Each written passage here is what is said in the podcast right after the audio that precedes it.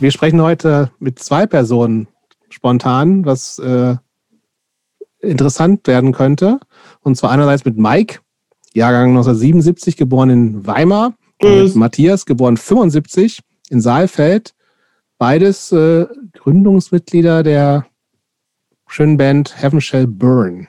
Hallihallo. Und machen heute Hallihallo. Und machen beide heute äh, zum Teil immer noch die Band. Im, von Mike, der macht das noch. Matthias nicht mehr. Und was bei denen so äh, passiert ist, das, da reden wir jetzt drüber. Genau, und Aber, äh, warum ja. wir mit, ähm, ich äh, schließe mich Jups ja gerne immer noch mit ein paar Takten an, warum wir mit den Gästen sprechen, mit denen wir sprechen. Äh, und ähm, zwar muss ich gestehen, dass als Jobst euch oder die Band ähm, ähm, erstmal Mike mir vorgeschlagen hat, dass ich ähm, äh, da sehr ignorant war und eure Band gar nicht so auf dem Zettel hatte. Also ähm, nur praktisch nur vom Namen sozusagen äh, bekannt. Äh, musste dann reinhören und dann wusste ich, warum ich die Band nicht auf dem Zettel hatte, weil ähm, diese Art von Metal bin ich nicht zu Hause. Ähm, in, dann kam aber gleich die, die Anmoderation, aber die sind in Ordnung, obwohl Metal. also äh, im Rahmen, ja, so halbwegs Rahmen. in Ordnung. Dann habe ich mich äh, weiter mit, mit, mit euch als Person und als Band beschäftigt, habe mir diese kleine Doku angeschaut und habe dann erkannt, äh, dass ihr da nicht nur so irgendeine so Metalband habt, sondern dass ihr ja de facto momentan eine der größten Metalbands, wenn nicht die größte deutsche Metalband überhaupt seid. Mhm. Ähm, wir sprechen also mit richtigen Rockstars, aber, und das fand ich total sympathisch auch in dieser Doku, die ich über euch gesehen habe, dass ihr unglaublich bescheiden und bodenständig seid, was für mich nicht automatisch einhergeht. Und ähm, dass ihr auch ähm, inhaltlich was zu sagen habt und eine gute Attitüde habt und ähm, damit mit Sicherheit viel zu erzählen habt, was spannend ist und deshalb freuen wir uns auf das Gespräch. Ja, ich freue mich auch. Freue ich mich Super. auch natürlich nach so einer Laudatio fast, ne? Zum, zum, zum Intro ähm, habe ich natürlich Bock, was für Lobhudeleien da noch kommen. Das geht jetzt so, das geht jetzt das die nächsten drei Stunden so weiter. Äh, fandst du außer, außer der Musik auch was Scheiße an unserer Band? So, wir, wir, unser Podcast heißt ja und dann kam Punk. Ja. Und die erste Frage, die wir immer allen Leuten stellen, und vielleicht fangen wir mal beim ähm, Matthias an. Ja, danke. Ähm, bitte. Wann kam Punk in dein Leben? Punk. Also wenn wir jetzt mal hier den, so Hosen und Ärzte und sowas ausblenden, sage ich mal. Aber warum? Ja, also Ärzte waren ja in den 80ern nicht so Punk, war ja eher so Wave und Hosen. Na gut, ja, schon irgendwo, aber hat ja jeder gehört, also ist halt nichts Besonderes. Ich glaube nicht, dass das jetzt ein ultimativer Startschuss war. Also bei vielen geht es ja von da aus auch in eine vollkommen andere Richtung. Aber wenn du von 80er Deswegen, sprichst, das ist schon noch DDR-Zeit, ne? Ja. Also das heißt, da war schon Das war eben so das Zeug, was, was auch viel im Radio lief. Also gerade so DD64 oder auch Stimme der DDR da lief viel Ärzte, Hosen und dann auch dieser ganze ostdeutsche Rock-Zirkus, sag ich mal. Also, ja, und das hat man also, Entschuldigung, wenn ich dich, Entschuldigung, wenn ich dich unterbreche. Ja? Vielleicht haben wir es, äh, wir haben es gar nicht angesagt und mhm. ähm, ich weiß auch gar nicht, ob es jetzt so politisch korrekt ist, das nochmal anzusagen. Aber was natürlich auch spannend ist, dass ihr in eurer Jugend praktisch noch in der DDR aufgewachsen seid. Ne? Das heißt, ihr seid aufgewachsen im Osten noch vor der Wendezeit. Und das ist natürlich jetzt auch besonders spannend, äh, davon zu hören. Ja, aber da muss ich auch gleich sagen, das war eben also auch so eine wohlbehütete Jugend. Also da waren wir noch alle FDJler oder Pioniere und so in irgendwelchen Subkulturen gar nicht unterwegs. Also man hat zwar schon die Musik gehört teilweise, die man eben bekommen hat, aber ich glaube, das war jetzt, ist im Westen dann schon anders gewesen, weil man sich da auch mit so einer Subkultur identifiziert hat. Und das war im Osten, zumindest bei mir, kann ich sagen, war das ja gar nicht so mit 13, 14 Jahren. Also. Du, du warst noch FDJ, ne? Gerade so, ja. Ich habe dann auch meinen mein FDJ-Ausweis ganz provokativ beim Pionierleiter abgegeben, wie alle anderen. Hm. Nach, nach und habe mich un unglaublich revolutionär gefühlt, aber ja, ja, nach der Wende, klar. Klar. nee, also vor der Wende da war, war das schon politisch. Ich war, ich war Freundschaftsvorsitzender, also. Hm. Das ist der oberste, äh, oberste Pionier. Pionier an der Schule. Das heißt, die Musik war schon irgendwie so eigentlich immer klar. Also Ärztehosen, das ist natürlich schon Ja. auch für viele im Westen so ein Einstieg gewesen. Mhm. Aber das, das, das für dich war das eine reine Musikgeschichte und Mhm. inhaltlich eher so gar nichts, wo man sagt, das ist jetzt irgendwie auch was, wie auch immer, Subversives. Ich habe da nicht groß drüber nachgedacht. Also gerade die Hosentexte, die waren ja so weit weg von meiner Realität. Also selbst wenn da mal was Politisches kam oder so, Hm. keine Ahnung. Und auch so goldene Zitronen ist jetzt auch nicht so Punk, ist ja eher so, weiß ich nicht, irgendwas anderes. Los ging es dann eigentlich eher so schon nach der Wende, dann so Misfits und so ein Zeug hat man eben gehört, weil Metallica Shirts anhatten und dann eben Dead Kennedys und dann der ganze Deutschpunk, also Slime und Toxoplasma und ja, also das war dann eher schon so mit 15. Aber dann auch mit, mit Inhalten und so? Kurz, lass uns doch noch mal ganz kurz vor, vor der Wende bleiben. Ähm, das finde ich total spannend, weil du sagtest, ähm, die Musik war im Grunde so Musik, quasi so ein Unterhaltungs, Unterhaltungsmedium, aber eigentlich seid ihr in so einer behüteten Blase da so aufgewachsen. Vielleicht Mhm. eigentlich auch gleich mal Frage an euch beiden. Habt ihr praktisch diese Kindheit, wie, wie hat sich die angefühlt? Also war das, war das, weil du auch junge Pioniere und alles, war das eine Pflichtübung oder fühlte sich das eigentlich schon auch gut an? So dieses, ich kenne es ja nicht, deshalb muss ich dann nur so, so Zusammenhörigkeitsgefühl. Ja, also ich war, ich war da voll dabei. Also ich war auch ein paar Mal äh, Krei- Landkreissieger bei der Altstoffsammlung für Nicaragua und Guatemala und, und was weiß ich. Ne? Ähm, also das war schon, ähm, da habe ich mich absolut damit mit identifiziert. Und man muss auch sagen, wir beide sind auch wirklich in der, in der Provinz aufge, aufgewachsen.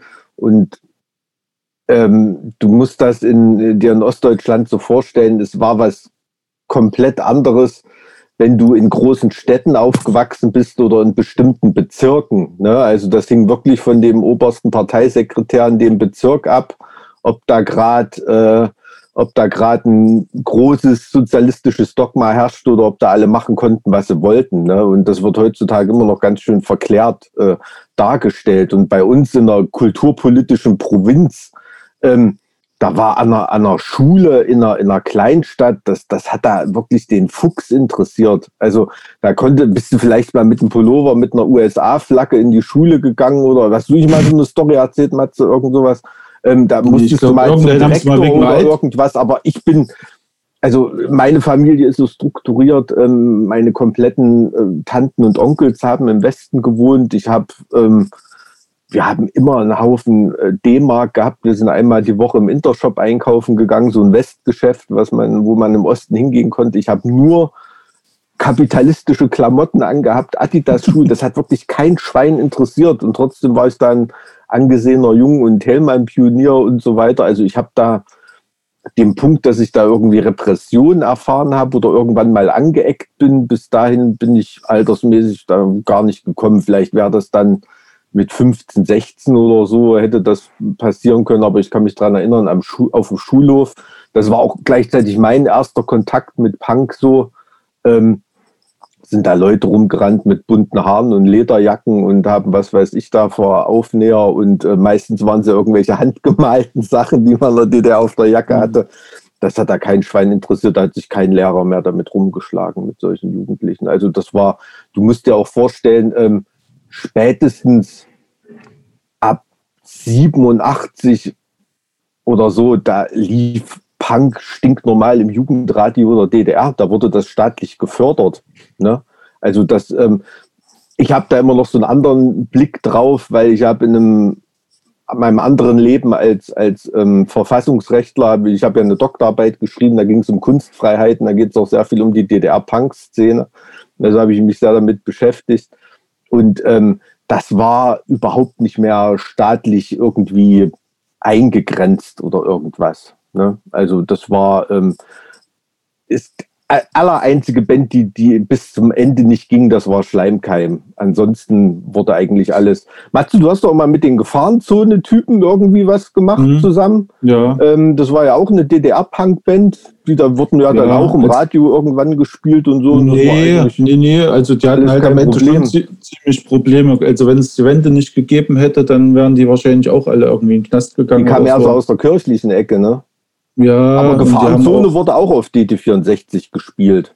Hm, weiß ich nicht. Die hatten, naja. glaube ich, nur einen Samplerbeitrag irgendwie. Mhm. Die sagten, haben halt nur gesagt, so vor der Wende kamen halt die ganzen Einberufungsbescheide zur NVA und das wäre dann für die Band das Todesurteil gewesen. Ja, ja, gut. Aber das, das klingt jetzt halt so wahnsinnig positiv, was, was du gesagt hast. Also wie du es, also klar, also ich will deine Wahrnehmung ja, ja. ja für dich total richtig sein, aber de facto gab es, also ich meine, dass, dass wir von einem Unrechtsstaat sprechen, mhm. beziehungsweise dass es Repressionen gab und so, ist ja, ähm, ist ja klar, ne? Also das heißt irgendwie diese ganzen Stasi-Geschichten mit rund um Lattentat etc. pp. Ist klar, von einem, von einem in der Band waren so, ne? Von einem Unrechtsstaat kann man nicht sprechen, weil es den Begriff nicht gibt. Also das ist mhm. Käse, das ist politisches Gesülze. Da haben Leute so dicke Bücher drüber geschrieben. Ähm, das ist so ein, so ein verbrannter Begriff, aber ähm, dass, das, dass, dass, äh, dass da Leute, ähm, dass da Leuten absolutes Unrecht widerfahren ist, ähm, absolut, ja, ja. absolut klar. Aber das waren eben ganz oft,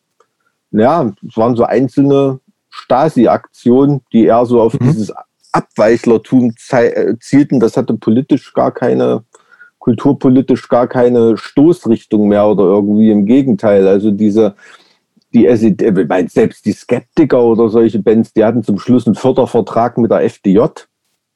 Ne? Also das musstet ihr mal, äh, musstet ihr mal geben. Ähm, oder auch so, so Bands wie Feeling B oder was weiß ich, Flüstern und Schreien und, und solche Filme. Das ist ja alles noch in der DDR mit staatlichem Geld produziert worden. Ne? Also da, es war schon, es waren schon sehr, sehr verkreist, die, die, die alte Führungsriege in der, in der DDR und die wussten gar Klar. nicht mehr, was geht. Und da gab es eine ganze Riege junger Funktionäre unten drunter, die dann schon viel, viel mehr ermöglicht haben. Absolut. Aber finde ich total äh, interessant. Also mir war das zum Beispiel überhaupt nicht bekannt, dass das so ein schleichender Prozess war. Also dass also auch im Inneren die Zügel praktisch so langsam locker gelassen wurde. Mhm.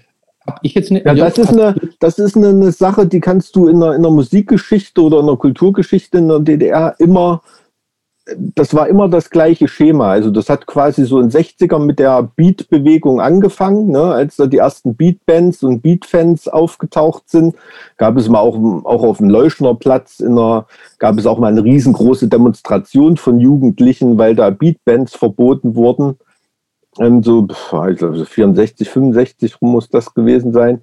Ähm, und da, da wurde das verboten und ähm, ähm, dann trotzdem haben die Jugendlichen Beat gehört, Bands gegründet und dann hat sich dann halt die Partei wieder vorne dran gesetzt an die, an die Bewegung, ähm, um da die Kontrolle nicht zu verlieren. Ne?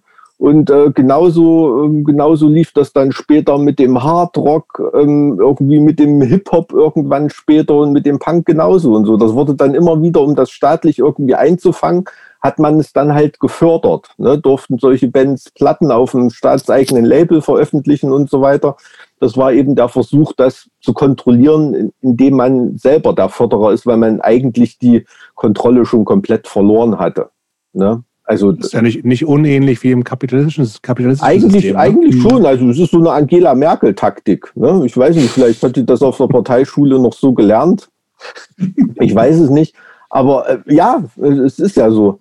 Und ähm, ähm das ist wirklich äh, interessant, das so, so nachzuvollziehen. Also ich kann mich zum Beispiel daran erinnern, ich habe immer eine, äh, eine, eine Cousine aus Berlin gehabt, ähm, die hat äh, uns immer besucht. Die ist auch, keine Ahnung, bestimmt 10, 15 Jahre älter als ich irgendwie.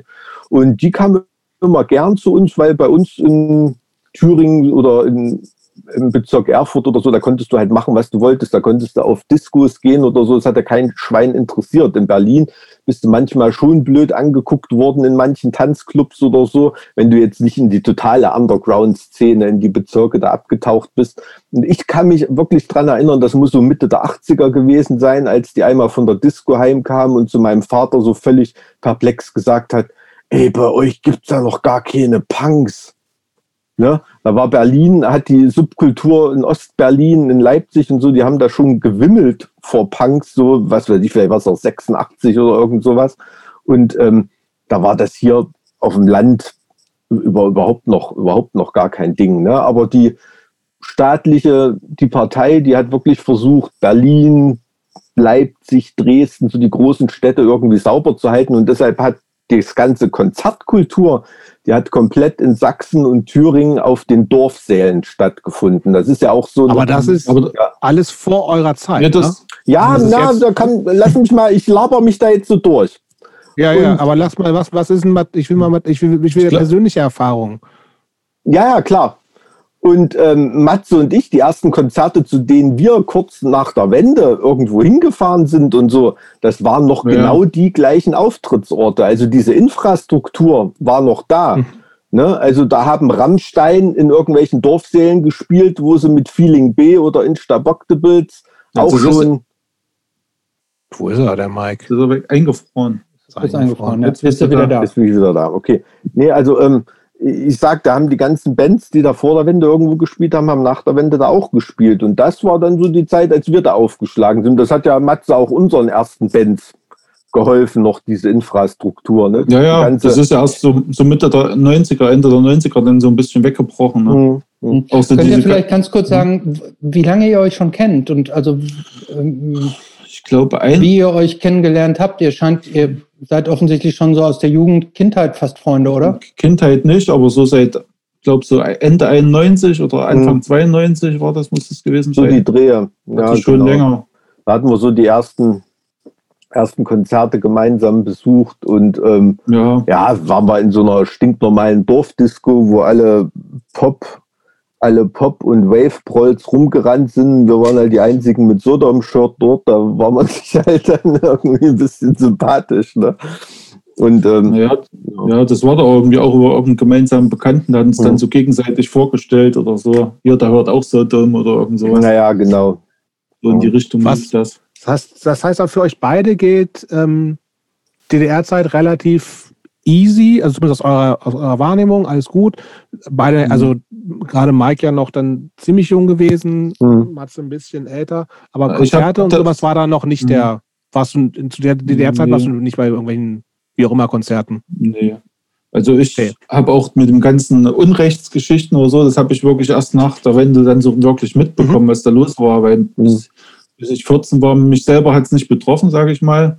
Mhm. Mein Vater, da, den hat zwar, war zwar schon die Stasi drauf angesetzt und so, das hat man aber auch erst nach der Wende mitbekommen. Also Hm. weiß Ja, ja. ich nicht. Also ich, ich kann mich dran erinnern, ältere Freunde, die da so 16 Hm. Der Mike, was ist da los? Das Thüringer Das Internet ist, ist, ich wollte sagen, ja, hier das läuft ist noch, doch nicht so gut. läuft noch eine Postkutsche alles.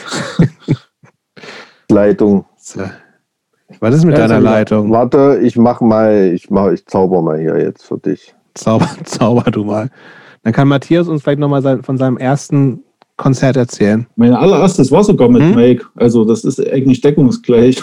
Na, und Das dann war schieß schon- los. so ein äh, Rock-Hard-Festival in Jena, wo Dismember, Napalm Death und was war noch? Pestilence, Obituary. Ah, was war noch alles dabei? Paradise Lost. Ja, habe jetzt bestimmt was vergessen. Blind Guardian. Also so schon das volle Brett eigentlich. Ja, ich war jetzt mal ganz kurz raus. Matze, welche Bands hast du Ja. aufgezählt? Alle. Oh, Alle. ich glaube, ich habe nichts vergessen. Ich hoffe es mal. Ja, Napalm Death, ne? Ja, Mhm. also Ja, erste also- war Dismember, was wir gesehen haben. Das stimmt, ja. Ja, ja da waren wir schon so. Aber ich, ich wollte noch erzählen, ich bin ja in so einem Plattenbaugebiet aufgewachsen in der DDR und ich kann mich erinnern mit vielleicht 89 oder so mit 12 oder 13, da äh, kann ich mich erinnern, wie, wie äh, ältere Freunde, die 17, 18 waren oder die zumindest im Haus gewohnt haben, dass die auf Konzerte gefahren sind. Also das, das, das weiß ich. Da hatten die auch mal im Schulhof dann da, davon erzählt oder so. Ich hing ja oft mit Älteren rum. Ähm, das weiß ich und haben dann auch immer ziemlich rumgeprahlt damit, dass da irgendwo, was weiß ich, Feeling B gespielt hat oder, oder sowas. Und ähm, die sahen dann auch immer ganz schön durchgerockt aus am Montag auf dem Schulhof. Aber war, war dieses, dieses Ost-Underground-Musik, war das für euch was? Also es gab ja eine ganze Menge, wie du schon sagst, so Feeling B und alles, was Also so drumherum war. Für mich gar nicht eigentlich. Nee, also ganz Also im Ernst, also das erzählt auch, Nee. da hatte ich neulich mit einem guten Kumpel, der hat in dieser äh, Thrash-Metal-Band Macbeth, äh, äh, spielt der. Ähm, die waren ja auch zu DDR-Zeiten schon echt angesagt und ähm, haben auch äh, krasse Repressalien erfahren, Bandverbot, der Sänger ist in den Knast gegangen, hat sich ja kurz nach der Wende umgebracht und was weiß ich. Und ähm, der hat immer gesagt, und das kommt der Wahrheit, glaube ich, am nächsten, ähm, die Ostmucke hat sich eigentlich gar kein Schwein interessiert, warum das jetzt immer so glorifiziert wird, weißt du, also wenn die ihre eigenen Songs gespielt hat, das hat keine Sau interessiert. Und wenn sie dann, was weiß ich, Anthrax, DR, DRI oder, oder Accept oder irgendwas gespielt haben, haben die Leute sich die Fresse eingehauen. Ne? Und das wird jetzt im Nachhinein immer so glorifiziert mit dieser Ostmucke. Ähm, es war, glaube ich, eher so der Mangel an Alternativen, der die Leute dahin gebracht hat. Und man muss auch ganz ehrlich sein, selbst eine coole Band wie Feeling B ist ja jetzt musikalisch, besonders live, nie ein Genuss gewesen irgendwie. Ne? Also rein, rein spielerisch oder irgendwas. Ähm, da gab es natürlich Ausnahmebands, ne? also wie, muss ich immer wieder nennen, Schleim, die ist ja für mich heute immer noch in der deutschen in der deutschen Punklandschaft ein absolutes Unikum, die absolute Spitze. Asozialer und radikaler geht's da wirklich nicht.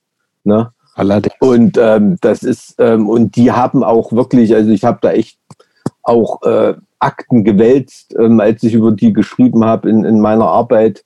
Und ähm, äh, das, das bezeugen irgendwie alle, ne? dass die wirklich die, die, die radikalsten, die, die schlimmsten waren, also von ähm, die hatten ja dieses Split mit ähm, Zwitschermaschine, ne?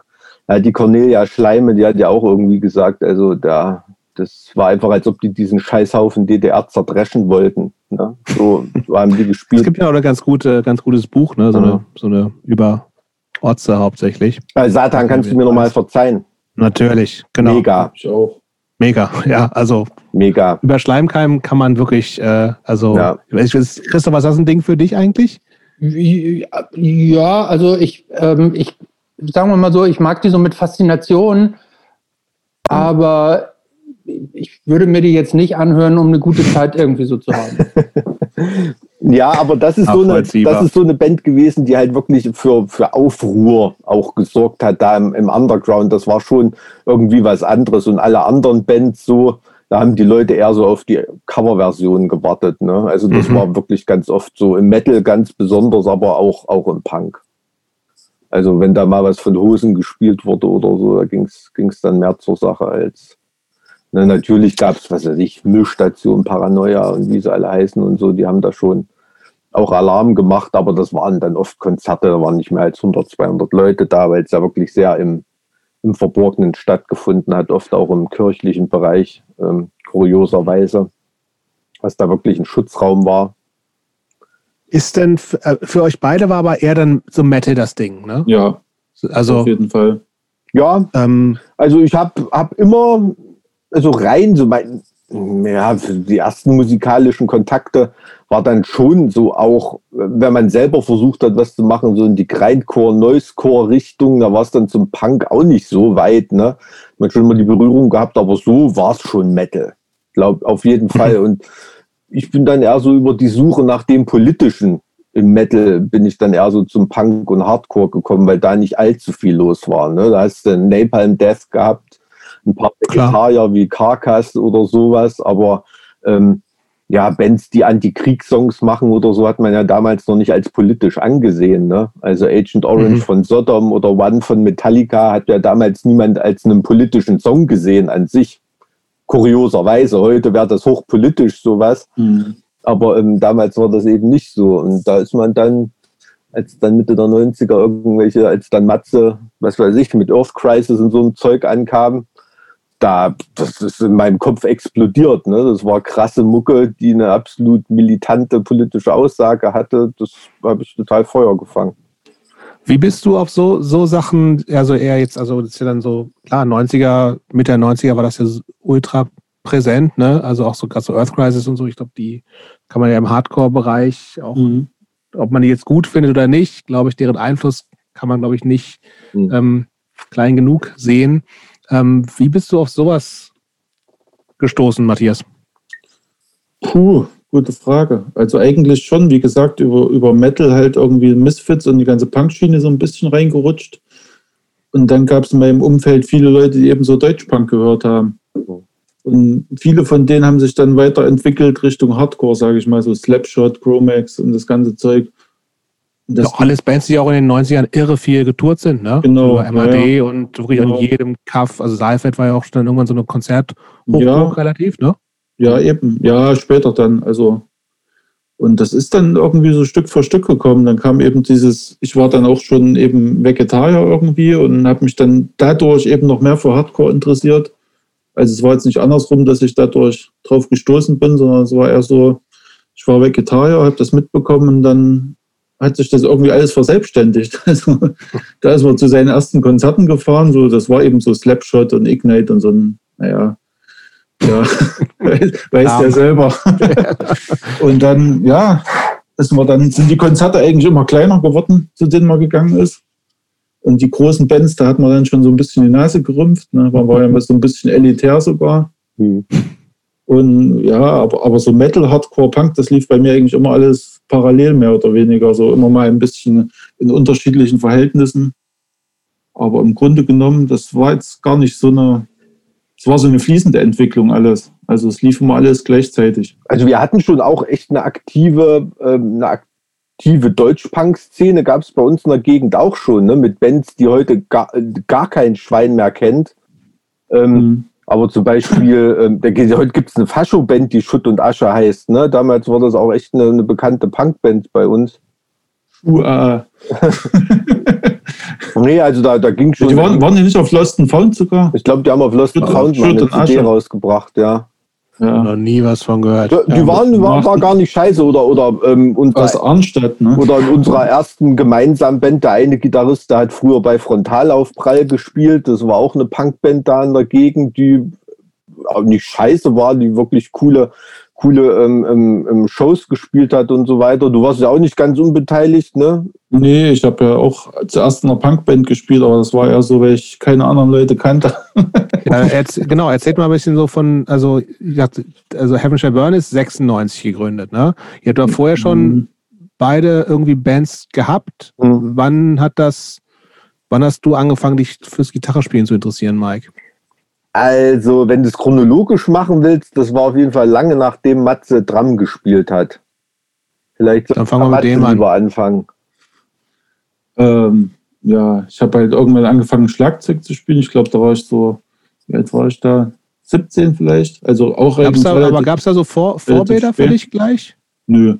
Also ich habe mir einfach, ein Kumpel von mir hat ein Schlagzeug verkauft für 50 Mark und ich dachte mir, ja, nehme ich mal mit, mal sehen, vielleicht wird es doch was. Und äh, dann die ganzen Leute, die eigentlich mit Musik machen wollten, hat sich dann rausgestellt, dass die da doch nicht so Bock drauf hatten. Also die haben sich zwar Gitarren gekauft, aber haben dann nicht geübt. Mhm. Und dann bin ich auf ein paar andere Leute gestoßen und die äh, wollten aber eher so Deutschpunk machen. Und das war so 93, glaube ich.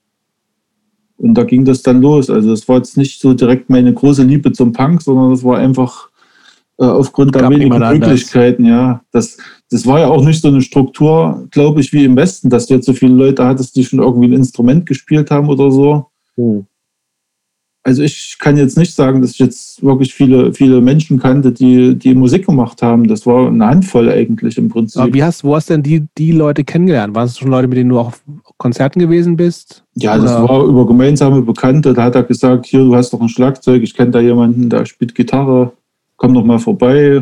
Und dann, ja, ich kenne auch noch jemanden und da hat man Raum und alles. Das waren aber schon auch noch äh, alte DDR-Strukturen. Ne? Ihr habt doch da auch irgendein, in irgendeinem Kirchenraum ja, oder so geprobt? Nee, ja, zuerst im Jugendclub in, in Rudolstadt, in Kumbach. Ha. Aber nur zwei oder dreimal und dann in, in Kirchhasel, in der, in der, im Gemeinderaum irgendwie. Da hat der Pfarrer gesagt, ja klar, könnt ihr reingehen. Und mhm. Also das, das war so, ein, so ein DDR-typisches Ding, dass irgendwie Punkbands da echt in, in, in, in den Kirchenräumlichkeiten ja, geprobt haben. Und da gab es viele Pfarrer, die das dann auch nach der Wende noch so. Also das war eine alte Scheune, das war jetzt nicht irgendwie, warst du selber mal dort, das ja. war nicht irgendwie super eingerichtet oder so. Und da stand auch keine Anlage, sondern das war, haben wir alle selbst mitgebracht. Aber das war eben so der erste Proberaum. Das ging dann vielleicht so ein Jahr, glaube ich. Mit Auftritten und Aufnahmen zwei, und sowas alles? Zwei Auftritte gespielt. Wir hatten mal eine Live-Aufnahme vom zweiten Auftritt. Wie, wie hieß die Band? Äh, der Name schon? Zerstörtes Ich zerstört es sich. Ja. ja, also da, ich kann mich dran erinnern, als ich in meinem Proberaum war, das war für mich so, boah, krass, spielt da geil Gitarre. Ähm, der, der Kumpane da von, von Matze und auch mit dem Drum war, war super. Und als ich dann ein paar Jahre später da, keine Ahnung, gerade am Noisecore machen war oder so, da habe ich auch mal im Proberaum mitgeschleppt bei meiner damaligen Band Amoklauf. Amok, Amoklauf. Ja. ähm, Ja, ja, genau. Erzähl du mal, wann es bei dir losging. mh, also jetzt Jahreszahlen, also Ja, das war Da bestimmt muss ich, da muss ich erstmal noch kurz, zwei, kurz drei was Jahre dazwischen später. schieben. Hm. Nee, weil ich hatte ja dann eigentlich schon aufgehört mit Spielen. Ne? Und dann sind wir immer zusammen zu Konzerten gefahren und irgendwann fingst du dann an und hast gesagt, wollen wir nicht mal was zusammen machen. Hm. Da hatte ich eigentlich, war ich eigentlich schon in Rente. Also, Mit 19. oder ja, der Traum war schon ausgeträumt. und da haben wir dann angefangen. Und Mike hat am Anfang Bass gespielt. Hm. Also, und dann ist er irgendwann an die Gitarre gewechselt, aber das kann er jetzt selbst erzählen. Aber das war eigentlich so der, der gemeinsame Start, also dass ich eigentlich schon gar nicht mehr gespielt habe. Und haben uns, ich habe mir dann auch erstmal Sachen zusammengeborgt. Also ich hab, wollte jetzt auch nicht irgendwie groß mir ein Schlagzeug kaufen oder so, erstmal gucken, was passiert. Und wie gesagt, Mike hat damals angefangen mit Bass spielen, das war 95, glaube ich, ne? Hm. 94, nee, 95. Ja, also davor bei den Ja. ganzen Neues Gegreinde oder so, da hatte ich schon eine Gitarre, aber das war halt wirklich äh, nicht Spielen in dem Sinne. Davor gab es noch irgendwie eine Band, die hieß Krippenspiel-Massaker. ähm, aber das war, Das also ist klingt, nie, das nie klingt aber einem, nach Teen Teenager-Ding. ja, ja, nie zu einem, einem Auftritt gekommen oder irgendwie, das war wirklich nur so proberaummäßig. Aber ähm, dann habe ich ja, also einsichtshalber bin ich da an Bass gewechselt, ja, auf jeden Fall, weil da hat das Talent noch gereicht, also in dem Musikbereich Bass zu spielen. Und ja, dann hatte ich dann mich irgendwann mal mit der, mit der Gitarre beschäftigt, aber das war wirklich ein ganz, ganz langsamer Prozess. Aber so dieses, dass ich dann angefangen habe, mit Matze Musik zu machen, das war schon krass, weil das war das erste Mal, dass ich mal mit einem Drummer zusammengespielt habe, der auch, der dem Ganzen so eine Struktur, so einen Halt gegeben hat. Ne? Du, du weißt ja selber, wenn, wenn du in einer Band spielst, der Drummer ist am wichtigsten. Ne? Also der macht eine, Voll. Ähm, da macht eine, eine, eine beschissene Band nicht großartig, aber wenn der Drummer scheiße ist, da kann die Band mega gut sein, wird nichts werden. Ne? Richtig. Und, ähm, und, und das war schon so ein richtiger Arschtritt nach vorne, wo man das erste Mal so die Energie gespürt, gespürt hat. Ne?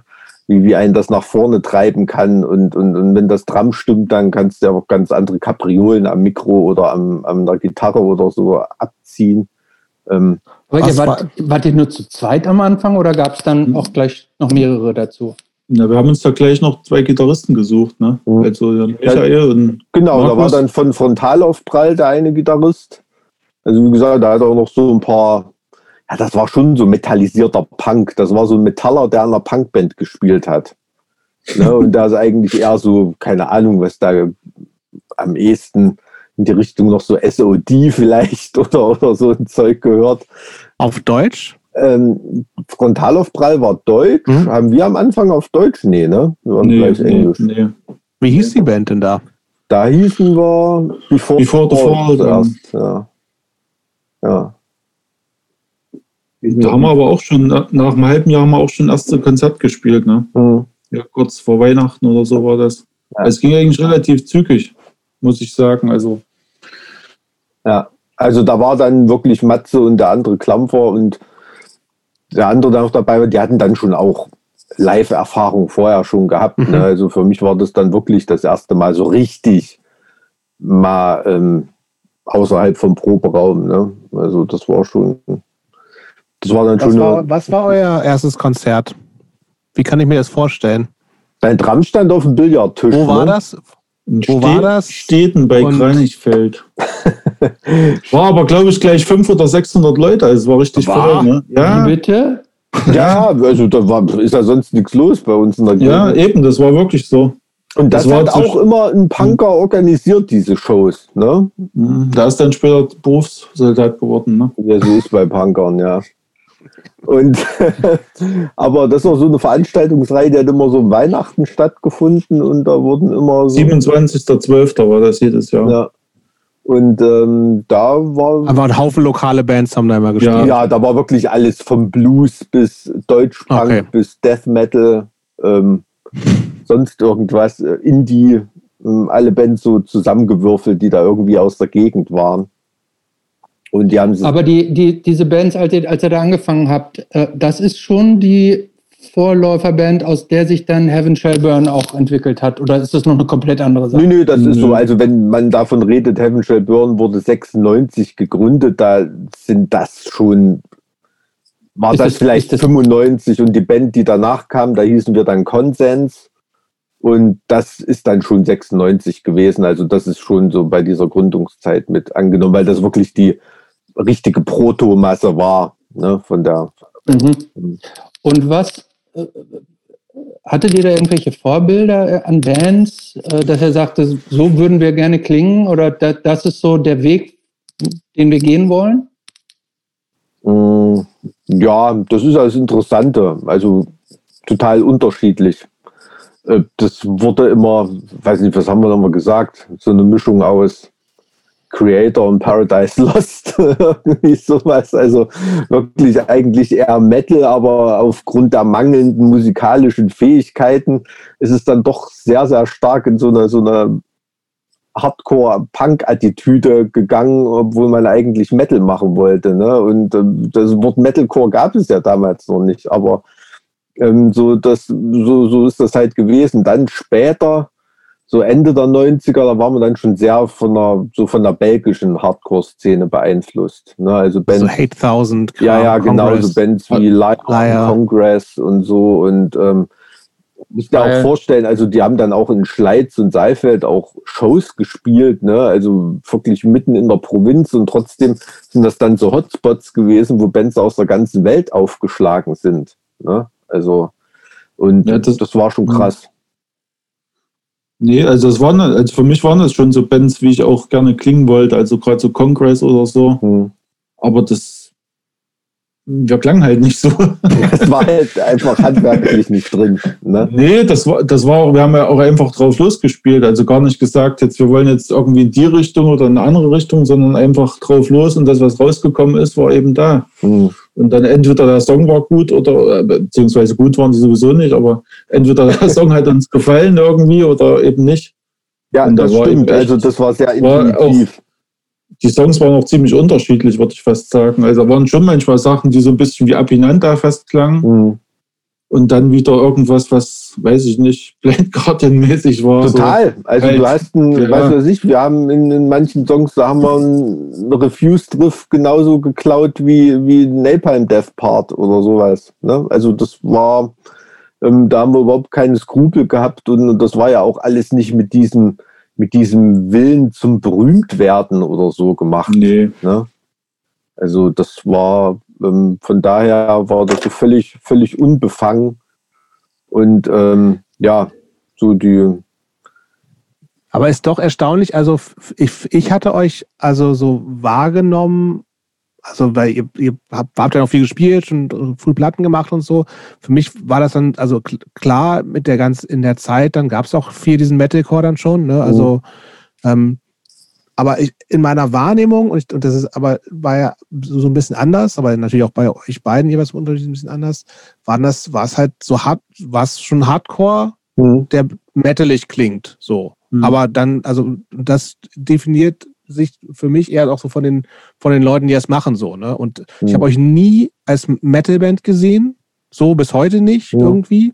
Einfach, also weil natürlich auch diese ganze Attitüde und die ganze Haltung, die irgendwie in der Band schon immer da war, ja überhaupt gar nicht zu dem ganzen klassischen Metal passt. So, ne? Also ich finde, das, das war ja schon was, was, was euch, also zum ersten Mal, als ich euch irgendwie wahrgenommen habe, einfach, das war tief verwurzelt in dieser ganzen wohl sehr metaligen Hardcore-Szene.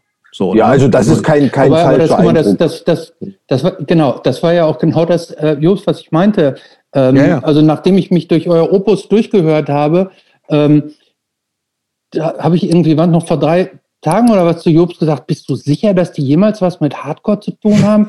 Ich höre da also beim besten Willen nur Metal. Mhm. So, also ich habe da, ähm, ähm ich habe das überhaupt nicht, ich habe die Verbindung überhaupt nicht hingekriegt. Deshalb mhm. Ähm, ja, für mich war das so automatisch, weil, weil die einfach Teil der Szene auch waren, so, ne? Mit diesem ja, ja, also wir, also als du, als wir dann so schon aus dem Schatten getreten sind, dass jetzt du uns überregional irgendwie wahrgenommen mhm. hast oder man sich auf Shows getroffen hat oder irgendwas. Ähm, da waren wir total in der Hardcore-Szene unterwegs, die damals existiert hat. Absolut. Ne? Also viel, viel mehr in der Hardcore-Szene als in der Metal-Szene. Schon, ähm, ne? Ja, aber vorgelagert war wirklich so, dass das so ein Haufen politischer Metal-Kids eigentlich eher waren, die dann so Hardcore für sich entdeckt haben. Und innerhalb unserer Band warst du ja, Matze, immer am weitesten auf der Hardcore- und Punk-Seite. Ne? Also würde ich schon mhm. sagen. Ja, aber auch mehr, mehr ideologisch eigentlich. Also ich ja, ja. Auch, auch fast mehr Metal oder irgendwelche anderen Sachen. Ja klar, aber jetzt, ich also sag mal so halt, Sachen ja. wie, was weiß ich, Growing Movement oder solche Bands ja, oder irgendwas, das ja. warst du der Einzige, der das so richtig gehört ja, hat. Wahrscheinlich, ja, wahrscheinlich der Einzige hier überhaupt. nee, aber... Äh, ja, die, hat, die waren damals schon ja auch... Hm. Ja, die waren, also die, die, äh, die 7 Inch war auf jeden Fall gut. Die hm. Platte war dann schon so ein bisschen... Naja... Und, äh, und, und das ist schon, das stimmt schon. Also es ist mit bloßem Auge vom oder Ohr von Metal nicht zu unterscheiden, aber die Attitüde von uns, das war immer ganz aber klar. Habt ihr, habt ihr, also klar, gründet man erstmal so eine Band, um irgendwie, weil man Bock hat. So, ne? Mhm. Keine Frage, ist, glaube ich, egal, welches Genre das erstmal ist. Aber klar sucht man sich ja irgendwann auch so Anknüpfungspunkte irgendwo hin. So, ne? Und äh, habt ihr, wäre euer Wunsch gewesen, eher in so einer Metal-Szene zu, zu sein? So? Oder war das irgendwie aber gar keine Frage, weil, keine Ahnung, weil die eh kein Interesse an euch hatten oder warum mhm. auch immer? Also theoretisch hättet ihr ja auch irgendwie gleich sofort auf irgendein Metal-Label gehen können und Touren mit echten Metal-Bands zu machen, aber habt ihr ja nicht. Also war das eher so, weil ihr das nicht wolltet oder weil ihr ich, für die Metal-Szene zu schlecht wart? Also ich habe mich jetzt sowieso nie als Teil irgendwie der Metal-Szene gesehen oder so. Es war auch der ganze Freundeskreis, das waren eigentlich immer eher Leute, die auf Hardcore-Shows gegangen sind und eben dann, wie gesagt, durch die ganze Sache äh, Veganismus und das war einfach, also man hat schon so, also ich zumindest habe schon immer so ein bisschen gefremdelt mit der Metal-Szene, auch so dieses Unpolitische, wobei ich da sicherlich viel ein bisschen Unrecht tue. Also es gibt ja auch genügend, die sich da einsetzen und alles, aber Voll das war eben, man hat sich eben in der Hardcore-Szene mehr beheimatet gefühlt oder besser aufgehoben und besser akzeptiert und alles. Das ist, glaube ich, eher das Ding gewesen. Und dann die ersten Shows, die wir so abseits von diesen ganzen Dorfsälen gespielt haben, das war eben dann so Schleiz, Hardcore-Konzerte oder Leisnig oder so. Also dann schon mit Bands, die dann eben auch die gleiche Schiene eigentlich gefahren haben. Das war damals der Rebirth aus Senftenberg, waren die, glaube ich, ne? Mhm und so. Und, und, oder in Glauchau im, im Café Taktlos haben wir gespielt und das war eben schon eher so aus der alternativen Ecke, sage ich mal, selbst wenn es jetzt nicht unbedingt immer Hardcore war, aber es war eben nicht das. Metal war immer so, kam in der Arschtasche irgendwie und ja, halt so ein ja, so, ne, es ist auch so Rockstar-mäßig und Mucker-mäßig so irgendwie. Ja, auch, auch viel, viel zu professionell strukturiert ja. oder so. Ne? Also du bist da, ähm, wir sind da aus dem Proberaum ans Licht getreten und dir stand die Welt sofort offen. Ne? Du hast da Shows mhm. mit Bands aus Belgien, aus den USA, aus Schweden ja. und was weiß ich gespielt oder so, bevor du da in der Metal-Szene an so einem Punkt angelangt wärst oder so. Da hättest du erstmal, was weiß ich, tausend Mühlen durchlaufen müssen. Das Musikbusiness, das war ja schon ein strukturiertes Musikbusiness, ne? was es da so mhm. in dieser Hardcore- ähm, Szene eigentlich nicht gegeben hat. Ne? Ich meine, da ist selbst ein Laden wie MAD äh, war ja da für die Verhältnisse professionell. Ne? Also ja. und ähm, das ist schon, ähm, das, das ist schon, schon krass gewesen für uns, dass man da wirklich so diesen Kontakt zur, zur Welt raus hatte und man was hinten über über einen Berg durch den Wald eine Dreiviertelstunde nach Schleiz fährt und da spielen keine Ahnung, Earth Crisis und Snapcase und Refused und was weiß ich werden, ne? Ähm, Bands, Bands aus aller Welt und so. Also das war schon, ähm, das hat mich mehr fasziniert und da hat sich keiner nach der Metal-Szene irgendwie gesehnt. Ähm, nee. Wobei ich heute sagen muss, dass mir die Metal-Szene eigentlich sympathischer ist, also die Typen da, ja, weil, mittlerweile, ja. weil, weil, weil die Musik eben wirklich aus dem Arbeitermilieu und von der Straße kommt. Und ich habe im Hardcore so viele Leute kommen und gehen sehen, weil sie die Geld alles so lange scheiße fanden, bis sie das Mietshaus von ihren Großeltern geerbt haben. ne?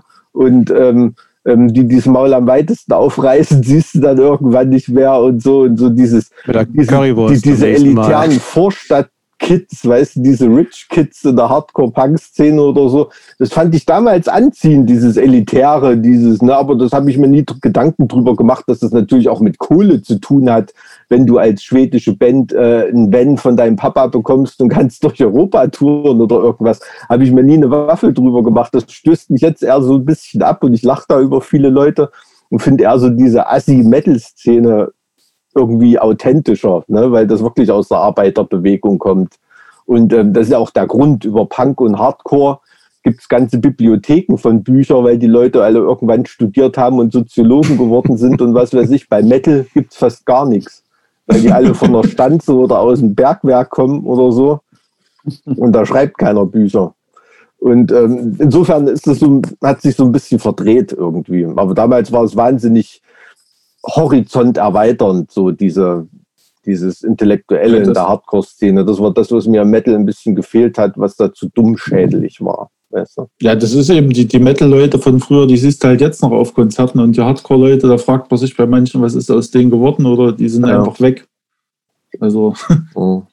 Und dann auch diese, was halt damals noch beim Hardcore attraktiv war, war eben, dass der Abstand zwischen Musikern und, und Leuten, also oder Fans, ja. sage ich jetzt mal in Anführungsstrichen, nicht so groß mhm. war.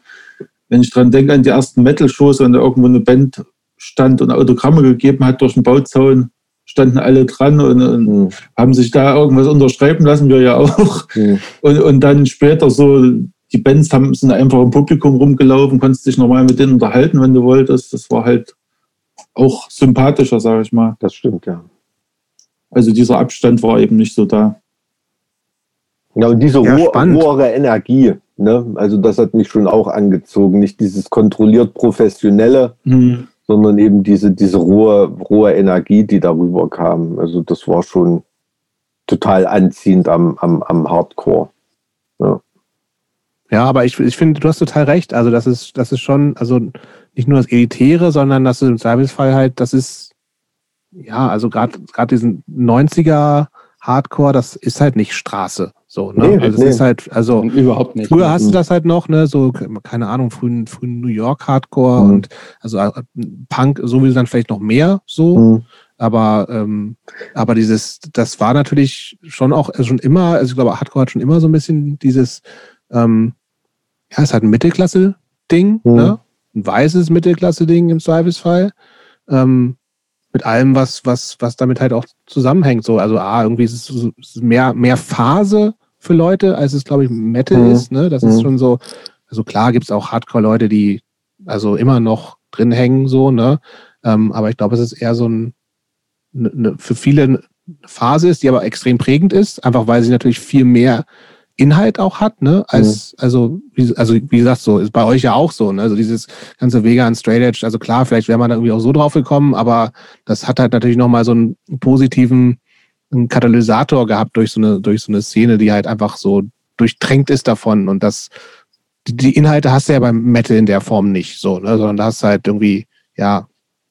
Ja, aber vielleicht, ich, äh, ich finde es interessant, was ihr sagt, vielleicht ähm, eine spannende Frage, vielleicht führt auch geradezu dieses ganze Regelwerk, was da so aufgestellt wird, von, äh, dieses so halb intellektuelle Regelwerk und äh, wird dann vielleicht irgendwann auch als zu, entweder als zu kleinkariert oder als zu einengend gefunden, dass Leute dann sagen, ach nee, jetzt bin ich irgendwie 28, 30, ich will mich jetzt nicht mehr äh, irgendeiner Ideologie unterwerfen, die ich als 17-Jähriger vertreten habe. Ne? Vielleicht ist das dann auch hm.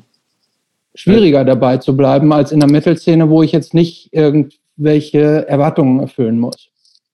Ja, also man drückt sich wahrscheinlich nicht, auch. Also ich finde es spannend, also hm. jetzt mal so als spontane These aus der Hüfte geschossen. Na, viele drücken sich wahrscheinlich auch Sachen drauf, die sie selber gar nicht verkörpern. Mhm. Und das ist eben das Problem. Das kannst du eben nicht dein Leben lang so durchziehen. Also das bringt irgendwann das Problem, dass da Widersprüche aufkommen und dass du das nicht mehr machen willst. Und da ist es eben einfach, sich dann zu verabschieden. Und ja, und tatsächlich, das, das ist ja der Unterschied zum Metal, wo du einfach sagst, das ja. hast du das ja nicht. Ne? Also du findest die Musik halt, geil mh. und wenn du es nicht mehr geil findest, ist es auch egal, aber das ist ja... Ja, eben, du musst da nichts, ne? nichts abseits vom Musikkonsum leisten, sag ich mal. Du, ich kenne auch Metaller, die haben aufgehört zu saufen, ne? Naja, klar. Also das Also, ist, ich meine, das du, ist du musst, schwerer als, als Straight Edger anzufangen zu saufen. Klar. Ähm. Aber das ist ja so, du, äh, ich meine, du bist ja auch in der Hardcore-Szene nicht dazu gezwungen, also, ne, aber es gibt ja schon so gewisse Werte, die halt so erwartet werden, so, ne. Also in Und ich find auch 90ern, in 90ern fand ich, war es teilweise schon so. Also wenn da jemand getrunken hat, dann haben alle so ein bisschen mm, Ja, komisch ich, ja. oder so. Und was Saufen angeht, ist natürlich auch scheißegal. So, ich finde natürlich gut, dass so Sachen wie, also Veganismus Ja, ist ja, äh, Ja. Das ist ja einfach super, dass das irgendwie, dass man auch, dass Leute früh damit konfrontiert werden. So, ich meine, das ist äh, heutzutage natürlich auch nicht mehr so wichtig, dass das in so einer Subkultur stattfindet, weil das, Mhm. du wirst ja überall mit konfrontiert, Ja, ja. was ja gut ist. Aber ich glaube, dass das schon, das sind ja im Zweifelsfall, also klar hat's viel, hat's viel, ähm, ja, sowas vielleicht ein bisschen mit Gruppenzwang und sich selber irgendwie unter Druck setzen zu tun, ne? Ja, es, Aber- zieht, es ist halt erstmal auch anziehend, so eben dieses Elitäre. Ne? Und das Mhm. dreht sich aber dann irgendwann um, also dass man das einfach nicht mehr machen will. Und dann ist eben, weiß ich nicht, Ja. dann hört man andere Musik. War das für, ähm, habt ihr, also ja, ist also dann schon, dann war mein Eindruck, dass ihr sozusagen kn- knietief in der Hardcore-Szene drin wart, ist nicht falsch, ne? Nein, überhaupt nicht. Also So. denke ich schon. Also aber ohne unser Interesse an Metal ver verloren ja. zu haben. Ne? Aber Mhm. ähm, Also musikalisch nicht, aber Mhm. sozusagen ideologisch und strukturell, was so äh, und, und du musst halt auch sehen, es, Infrastruktur angeht und so. ja, es war auch eine Zeit, in der das möglich war. Ne? Also wenn du dir dieses Mhm. legendäre 95er Dynamo anschaust, ähm, da hast du ja, was weiß ich, Nailbomb, Machine Head, Paradise Lost, Trouble genauso gesehen wie Off Crisis, Snapcase und sonst was. Shelter und Ne? sowas. Äh, Ja, ja, natürlich, klar. Ne? Und, und das funktionierte nebeneinander. ja, ja. Ne? War das, äh, Oder geht das, geht das heute nicht mehr, weil du, weil du jetzt sagst, früher funktionierte dieses doch nur das Nebeneinander. Ähm, ich hadere jetzt schon gerade, wie hieß denn jetzt diese eine Band, wo der, wo der, wo der Sänger ähm, gestorben ist letztes Jahr? Die sind doch auch Power Trip. Äh, Oder genau, die sind doch, sind die, mit denen müsstet ihr euch doch musikalisch auch zumindest verwandt fühlen, oder nicht? Ähm, ja, also musikalisch verwandt, also von der Attitüde her wahrscheinlich. Also ich finde Power Trip mega cool, weil das so die erste Band, wo ich die CD reingemacht habe und habe so das gleiche Feeling gehabt, als ich das erste Mal die Alpha Omega von Chromax gehört hatte, so weil es halt einfach so ein Crossover ist, wo einfach drauf geschissen ist, was es sein soll, sondern einfach nur so nach nach vorne losgespielt mit so einer Attitüde, so das verbindet mich mit der Band irgendwie so rein musikalisch ist es klar. Ähm, Also für, für mich ist das rein. ja, ja, natürlich. Also Mhm. wenn man, wenn man das jetzt nicht als Fachmann von außen seziert oder so, klar, Ja. ähm, ähm, ist es das so. Aber das ist natürlich in den Unterschubladen noch mal im Apothekerschrank eine, eine Ecke weg irgendwie, ne? Wenn du Ja. das jetzt so aufdröseln willst. Aber Ja. ähm, Power Trip, ja klar, diese Tendenzen, die gibt es jetzt schon wieder, aber ich bin der festen Überzeugung, so ab dem Jahr 2000 bis 2010, 15 oder so, da war das schon sehr, sehr getrennt.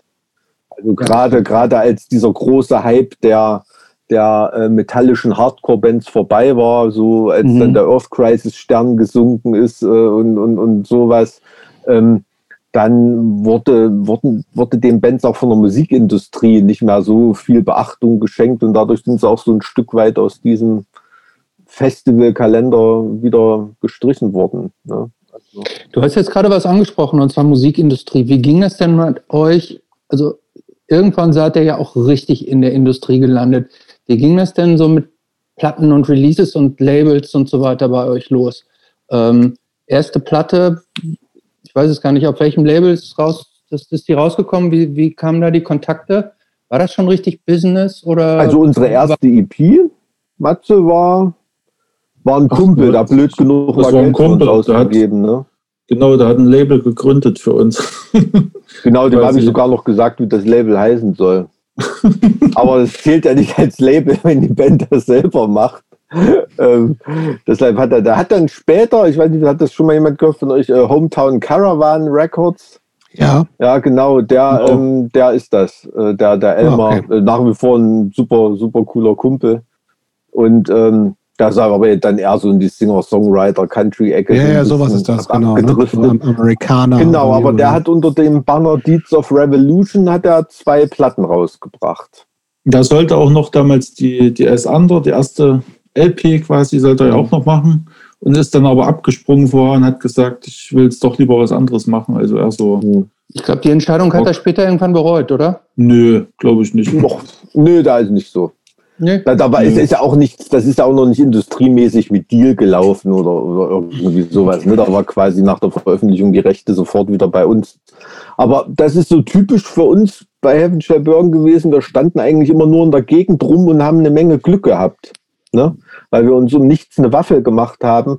Da kam dann, ähm, war dann gerade so diese, diese Phase, als Impression Records und Life Force Records so fusioniert haben. Hm. Ähm, und ähm, das waren schon zwei große Nummern in der europäischen und, und weltweiten Hardcore-Szene. Und da eine Platte rauszubringen, war schon eine Nummer. Und da haben wir unsere erste Platte dann, dann für die aufgenommen und noch eine, eine weitere Platte auch und eine Split mit Caliban noch zusammen. Hm. Was heißt das, wenn, wenn du sagst, wir haben für die die Platte aufgenommen? Das heißt, die haben euch schon richtig auch Geld gegeben und habt gesagt, jetzt geht mal ins Studio und nehmt, hab, nehmt das für uns auf. Haben die das Studio bezahlt? Das weiß ich gar Weiß ich nicht. nicht. Also Stefan hat mir für die, für die Whatever It May Take, also Life Force, hat das Schlagzeug bezahlt. Hm. Aber das war, was weiß ich. Also ich 500 glaube, ich Mark, glaube schon, Euro. ich glaube schon, dass das so, also das ist, das ist schon so von der, von der Ethik her, wenn ich mich da richtig erinnere, war das so. Also man hat damit kein Geld verdient, aber wir haben mit so einem Release auch kein Mhm. Geld verloren. Also das war schon, und es war vor allem auch ähm, schon auch ein professionelles Zusammenarbeiten, gerade Layout-mäßig und sowas. Ne? Also hat einer aus den USA von Killswitch Engage, der Bassist, hat da äh, das Cover entworfen für unsere erste Full-Length-Platte und so. Das war schon auch ein großer, ja, Wie hat sich das, wie hat sich sowas verkauft? Wisst ihr das? Ich weiß nicht. ich glaube nicht so ultra glorreich. Was heißt denn das? Nur mal bei Zahlen. Die ist ja auch Ich hab nicht keine Ahnung. groß Also- nachgepresst worden, oder? Die S Under, die. Ja, ich, ich weiß nicht, wenn es da vielleicht 3.000, 4.000 CDs gibt. Also Hm. so, so in, den, in den Größenordnungen, die ist ja auch nie auf Vinyl erschienen oder so. Ja, Ähm, stimmt. Das war, Das war ja die Zeit, als sich ne? dafür Platten kein Schwein interessiert hat. Wann kam die? Mhm. 99 oder 2000? 2000. 2000.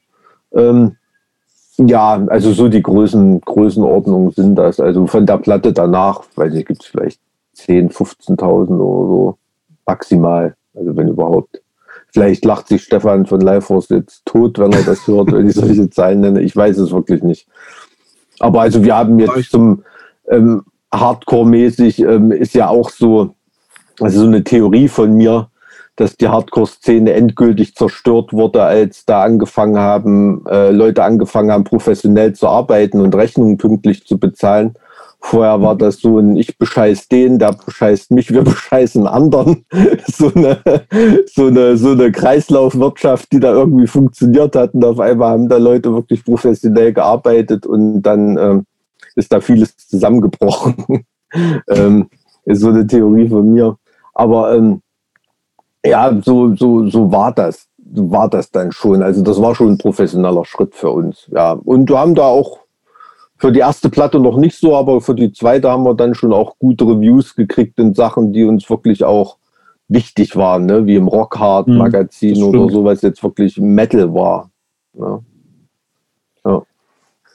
Ähm, Und habt ihr es dann auch, wie hat sich das dann angefühlt? Also erstmal wart ihr auf dem, auf dem renommierten Label, das war also ja schon so der erste kleine Ritterschlag, nehme ich an. Mhm. Ähm, wie hat sich dann das, gut, ihr sagt, so viele Platten, CDs haben sich nicht verkauft, aber irgendwann muss dann ja auch bei den Konzerten irgendwie so ein Ruck durch die Band gegangen sein. Unterstelle ich jetzt mal, dass es dann irgendwann auch so eine kleine Welle gegeben hat und dass nicht mehr 500, 600 Leute bei den Konzerten waren, sondern dass möglicherweise dann irgendwann auch mal 1500, 2000 Leute da war. War das da schon am Anfang oder wie schnell ging das, dass ihr das richtig gemerkt habt, dass wir sagen, ui, wir, wir werden jetzt größer?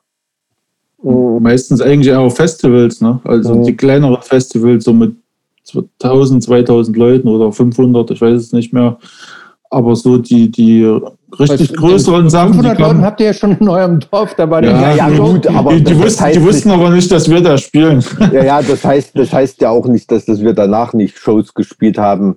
Da waren ja. wahrscheinlich eher 50 statt 100, äh, 500 okay, Leute. Ja, ne? Also, um das, aber wir haben schon ähm, von unserer absolut lokalen Szene, also in der Stadt, dass es Leute gab, die sich dafür interessiert haben. Da waren immer 10, 15 Verrückte, die zu einem Konzert mitgefahren sind nach Sachsen irgendwo hin und haben da Party gemacht. Und das ist so eine Lawine, die da ins Rollen gekommen sind. Ne?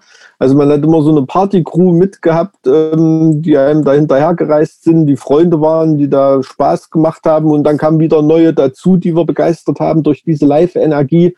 Und das wurde dann immer mehr. Ne? Und bei diesen Festivals hat man das dann besonders mitbekommen, weil man da eben mal vor 1000 oder 2000 Leuten ähm, gespielt hat. Aber das war nie so die Struktur, dass es der Headliner war, der hat da die 2000 Leute gezogen oder so, sondern das war so ein Konglomerat aus Bands, die jeder vielleicht 200 gezogen hätten. Und ähm, und dann trotzdem dieses große Konzert gespielt haben. Aber diese Live-Energie, das war unser Selling Point. Ne? Und das ist auch das, was die Band ja, finanziell vorangebracht hat, dass wir da T-Shirts verkauft haben ne? und für damalige Verhältnisse schon okay Gagen gekriegt haben, wenn du da mal 300 Mark bekommen hast oder so. Das war ja schon ähm, völlig okay. Da konntest du schon viel mehr als einen Sprit bezahlen. Und das hat uns dann natürlich auch noch mehr Sachen ermöglicht, ne? noch weiter zu fahren ähm, besseres Equipment zu investieren und so weiter. Mhm. Glaub, Ihr habt, das, ähm, ja, mach du mal. Nee, ich glaube, das hätte auch, auch außerhalb der Hardcore-Szene gar nicht so funktioniert. Also gerade mhm. mit den Publikumsreaktionen, mit der Energie. Mhm. Das war eben so, Metal ist ja eher so gewesen, dass die Leute dann eher da standen, sich die Bands angeschaut haben. Mhm. Und bei Hardcore-Shows war eben mehr los. Und das war eben dann bei uns so. Und dann haben die Metalheads das mitbekommen auf irgendwelchen Sachen und das war dann so eine Eigendynamik entwickelt. Also ich glaube nicht, dass das jetzt, dass die Leute sofort dachten, hier, dass die schreiben klasse Songs oder machen gute Platten, sondern da war halt immer mhm. was los. Ja. Und das war dann der Punkt so. Ja. Stand für euch als Band, ich meine, ihr, habt, ihr seid dann groß gewachsen, also ich, ich will gar nicht so ins, in, ins Detail jetzt um ihn gehen und jedes, jedes Release, weil ich glaube, also Leute, die diesen Podcast hören, die kennen euch wahrscheinlich so, weil, oder kennen euch eh viele Leute. Ihr seid aber inzwischen, also inzwischen ist die Band riesengroß, so, ne, sehr groß.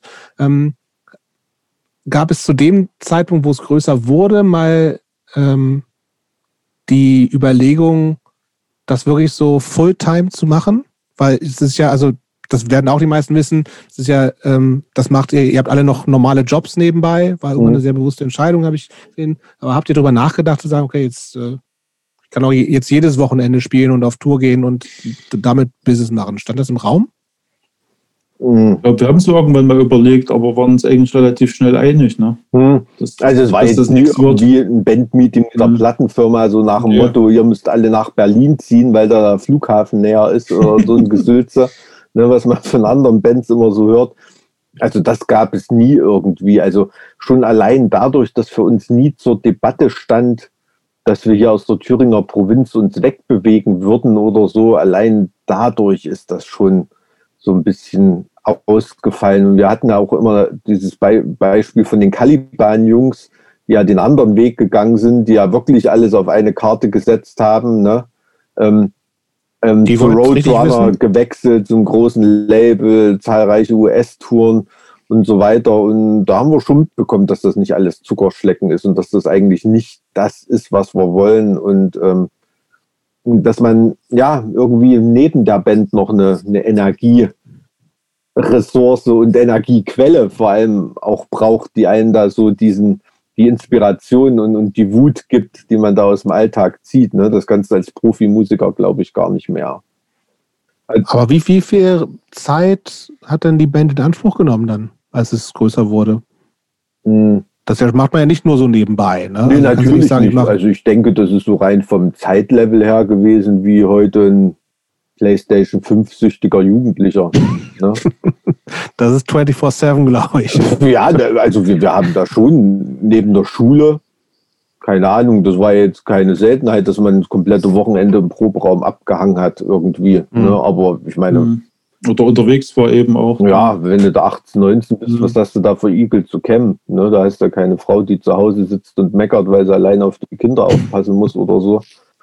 Ähm, das ist, also, nö. Da, da, haben wir uns, da haben wir uns da keine Waffel gemacht. Und ich sage immer, ein passionierter Modelleisenbahner oder ein fanatischer Kreisliga-Fußballer oder so, da wendet da genauso viel Zeit für das Hobby auf, was wir ja. damals gemacht haben. Ne? Gut, Kreisliga-Fußball ähm, haben wir nebenbei noch gespielt, aber ähm, so. Was mich nochmal interessieren würde, ist, was du eben sagtest, dass für euch ein Wegziehen aus der Provinz nie so wirklich in Betracht kam. Ähm, Im Hardcore würde sich die Frage nicht stellen, aber im Metal oder zumindest nach meinem inneren Klischee ist Metal dann ja doch auch noch viel mehr mit diesem Rock'n'Roll-Lifestyle verbunden. Mhm. Ne? Also dieses Sex and Drugs and Rock'n'Roll, dieses Wilde, dieses Exzess, ne? das verbindet, äh, verbinde ich mit meinem simplen Metal-Hirn mhm. mit Metal. Ne? Also viel mehr, ähm, viel mehr dieses Loslassen und dieses Wilde. Mhm. Ähm, hat, hat das nie für euch irgendwie, wenn ihr auf einmal irgendwann gemerkt habt, irgendwie wir spielen auf den Festivals größere Shows, wir sind schon auch so ein bisschen kleine Rockstars, werden wir jetzt hier langsam. Äh, war das nie eine Versuchung, mal da so reinzudippen in das, in das wilde Rock'n'Roll-Leben? Ich weiß es nicht wirklich. Also es ist so, ich habe da. Also war die Frage klargestellt? Ja, ja, ja, ja. Also ich habe ich hab oft drüber nachgedacht, warum das, warum das irgendwie nicht so war. Aber ich würde es mir so erklären, dass wir wirklich alle aus sehr, sehr intakten sozialen Verbänden kam, irgendwie. Ne? Also diese Sehnsucht nach Ausbrechen und äh, irgendwas hinter sich lassen oder so, das ist eigentlich nie, nie, also hat, kann ich die Charaktere in unserer Band niemandem so richtig zuordnen. Ne? Also wir waren vielleicht auch, war, vielleicht waren wir auch schon ein bisschen zu alt, als das dann so richtig losging. Das kann, kann auch gut also, sein. Ja. Ich denke mal, mit Anfang 20 ist sowas, also wenn du dann so Festivals spielst und kriegst da alles mhm. von vorne und hinten reingesteckt oder so, das ist dann vielleicht auch nochmal was anderes. Ja. Die Versuchung dann vielleicht größer. Mhm. Weiß ich nicht. Ja, das und, und natürlich, dass wir uns bewusst dafür entschieden haben, eben nicht hier einen auf Profimusiker zu machen. Ähm, dadurch bist du ja, wirst du ja wieder in ein normales Leben geschossen, ne? wie unser Sänger Molle, der deine Ausbildung als Krankenpfleger macht, ne? den lieferst du Montag früh zur Frühschicht äh, ähm, durchnächtigt bei der, ähm, am Krankenhaus ab und ähm, Notaufnahme gleich? Ja, nicht Notaufnahme, aber dann zum Dienst, weißt du, und da wird er natürlich gleich von der Öse zusammengeschissen dort, ne? Weil wie er, wie er aussieht, warum er zu spät kommt oder hast nicht gesehen und dann, das erdet dich dann natürlich auch wieder. Und ähm, das war vielleicht so zwei, drei Jahre, dass wir das bewusst so gemacht haben und gar nicht so richtig wussten, ob wir das so wollen oder nicht. Aber dann haben wir, hast du gerade Wasser aus dem Vego-Glas getrunken? Ja, was ist, was, was ist du, musst Vego aus, du musst Vego aus dem Wasserglas trinken, so rum. Das stimmt. nee. Aber ähm, ähm, und dann haben wir gemerkt, ähm, dass das mit dem Erfolg eben viel besser funktioniert, wenn man das so macht, als dass man alles auf eine Karte setzt. Ne? Dass man mehr Erfolg hat, wenn man 20 statt 200 Shows in einem Jahr spielt, zum Beispiel. Ne? Also sich so ein bisschen rar macht und das war dann am Anfang gar nicht so bewusst, aber das wurde dann immer bewusster und das haben wir dann schon kultiviert, glaube ich. Ja. Mike, du hast studiert schon die ganze Zeit, ne? Ja, ja. Was hast du da nicht gemacht, Matthias? Auch studiert, lange. Sehr lange. lange BWL studiert. Aber abgeschlossen inzwischen? Ja, ja, noch. Naja. Gut, kommen wir vielleicht nachher noch zu. Ähm, was sind, äh, also ich glaube, ich, ich habe, wie gesagt, ich habe euch auch zu Ende der 90er irgendwie kennengelernt. Es gab dann irgendwie so ein bisschen die, diese, also wir waren ja mit Highscore auch in Brasilien, auch, also beides ja über Liberation Records, Marcos, von der damals noch cool wirkte. Also für Christopher und vielleicht alle anderen, die ihn nicht kennen, also das, das war halt in der Zeit, äh, also ich wusste, dass Heaven Shall Burn schon da war vor, vor Highscore, ich glaube 2002 oder mhm. sowas vielleicht dann, mhm. sowas, ne? Wir waren 2003 da und dann hatten wir uns ein bisschen noch gefragt, was das, es war so auch so die so Internetanfänge, es war ja auch nicht so, dass du total vernetzt warst, aber ich, wir wussten dann, also die waren da, ich glaube irgendeine andere deutsche Metal Hardcore-Band aus dem. Ich glaube, Maroon waren auch da. Maroon? So, hm. Und Das war aber 2000, nach auch uns, 2003 glaub ich. waren die da, ja. Das war nach uns, Mhm. genau.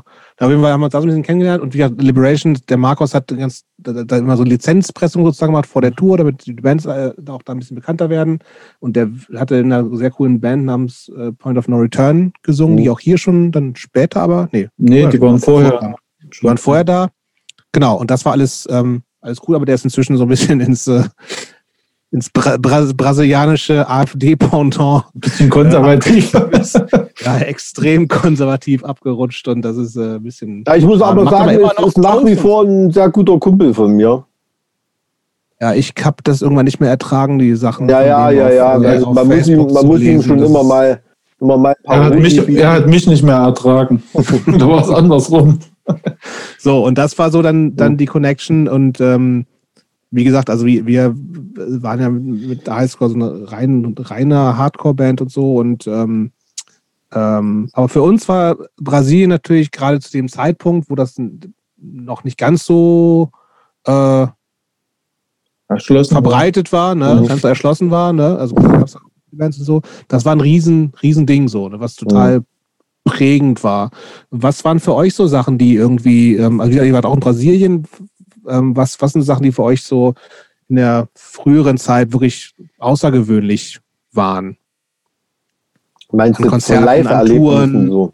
Hm. Live-Erlebnisse, whatever. Hm. Ja, also äh, da gab es schon, gab's schon krasse Sachen. Also das erste Mal auf dem Forten Fist Festival in Belgien spielen, das war schon auch ein großes Ding für uns, oder Matze? Ja, der Aus- Auftritt war halt nicht so geil, aber Nee, nee, da, da ich habe irgendwann noch mal ein Tape davon gefunden. Also echt ich habe es gleich, gleich wieder rausgemacht, ja. Hat unser Gitarrist damals, ja, der Hardy, hat die, die ganze Show unverzerrt gespielt. Hm.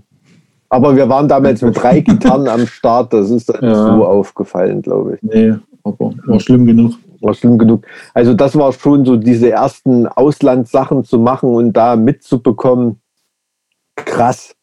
Ähm, da kennen dich ja Leute, ne? Also auch oder Anfang der 2000er da, ähm, was weiß ich, nach Island zu fliegen, ne? Und da ist Mhm. auf einmal ein Raum mit, mit 400 Leuten, die da völlig ausrasten, ähm, da irgendwo im Schnee da oben oder, oder ja, wir haben ja auch viele Lyrics, die sich mit der, mit der Geschichte von Chile, mit dem Land beschäftigen, also besonders ähm, so die, die Pinochet-Ära und der Putsch davor und so weiter und um da das erste Mal in Santiago zu spielen und ähm, da zu sehen, was den Leuten das bedeutet, dass das eine Band ähm, aus, aus Deutschland, äh, also diese, diese Connections und, und wie verbindend das ist, ne? Also das war schon, das war schon wirklich krass. Das war nochmal so, ja, das, was man die Jahre vorher so auf nationaler und vielleicht so Kern-Europa-Ebene äh, mitbekommen hat, das auf so ein weltweites Tableau gezogen.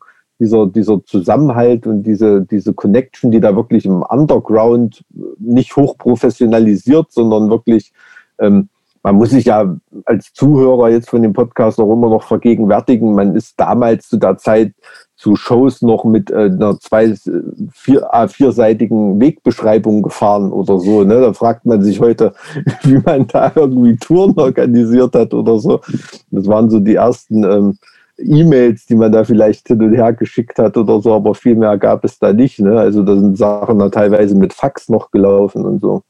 Ähm, und ähm, das war schon, war schon wirklich krass.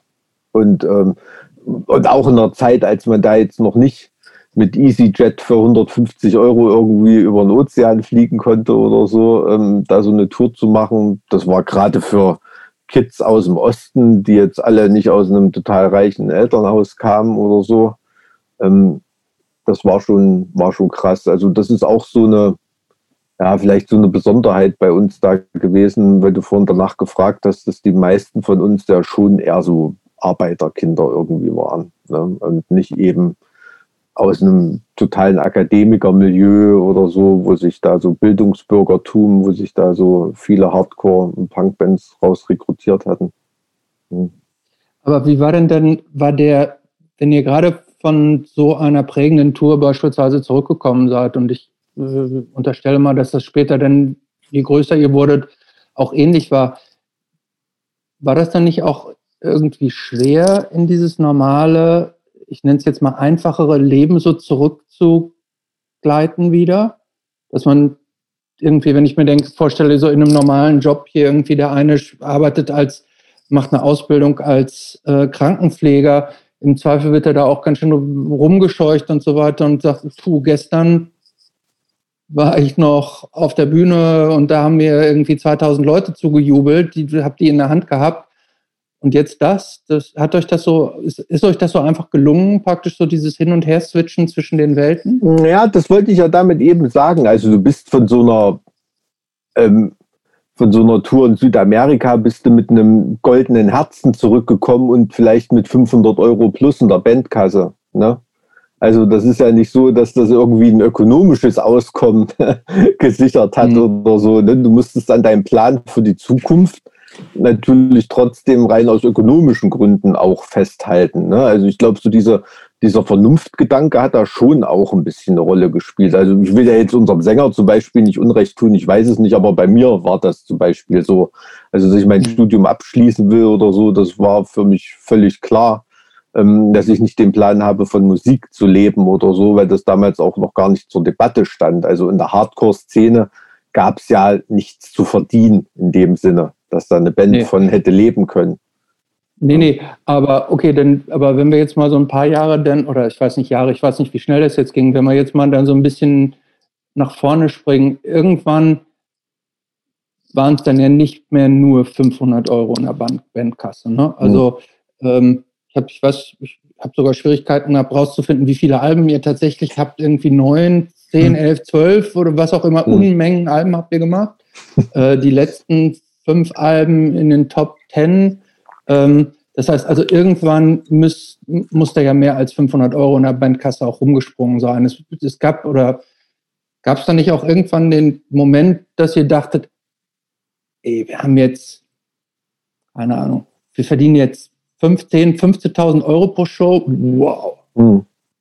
Also äh, war das nicht auch irgendwo, dass ihr, also gab es da nicht auch dann irgendwie so ein, so ein ähm, so ein, so, ein, so, ein, so ein wirtschaftliches Coming-out, dass ihr gesagt habt, ach, ich kann mir jetzt auch mal, keine Ahnung, was auch immer, ein Motorrad leisten oder irgendwas. Also gab es den Moment, wo, wo, wo ihr gesagt habt, oh, diese Band, da, da kommt jetzt so viel Geld rein, ich leiste mir auch mal was?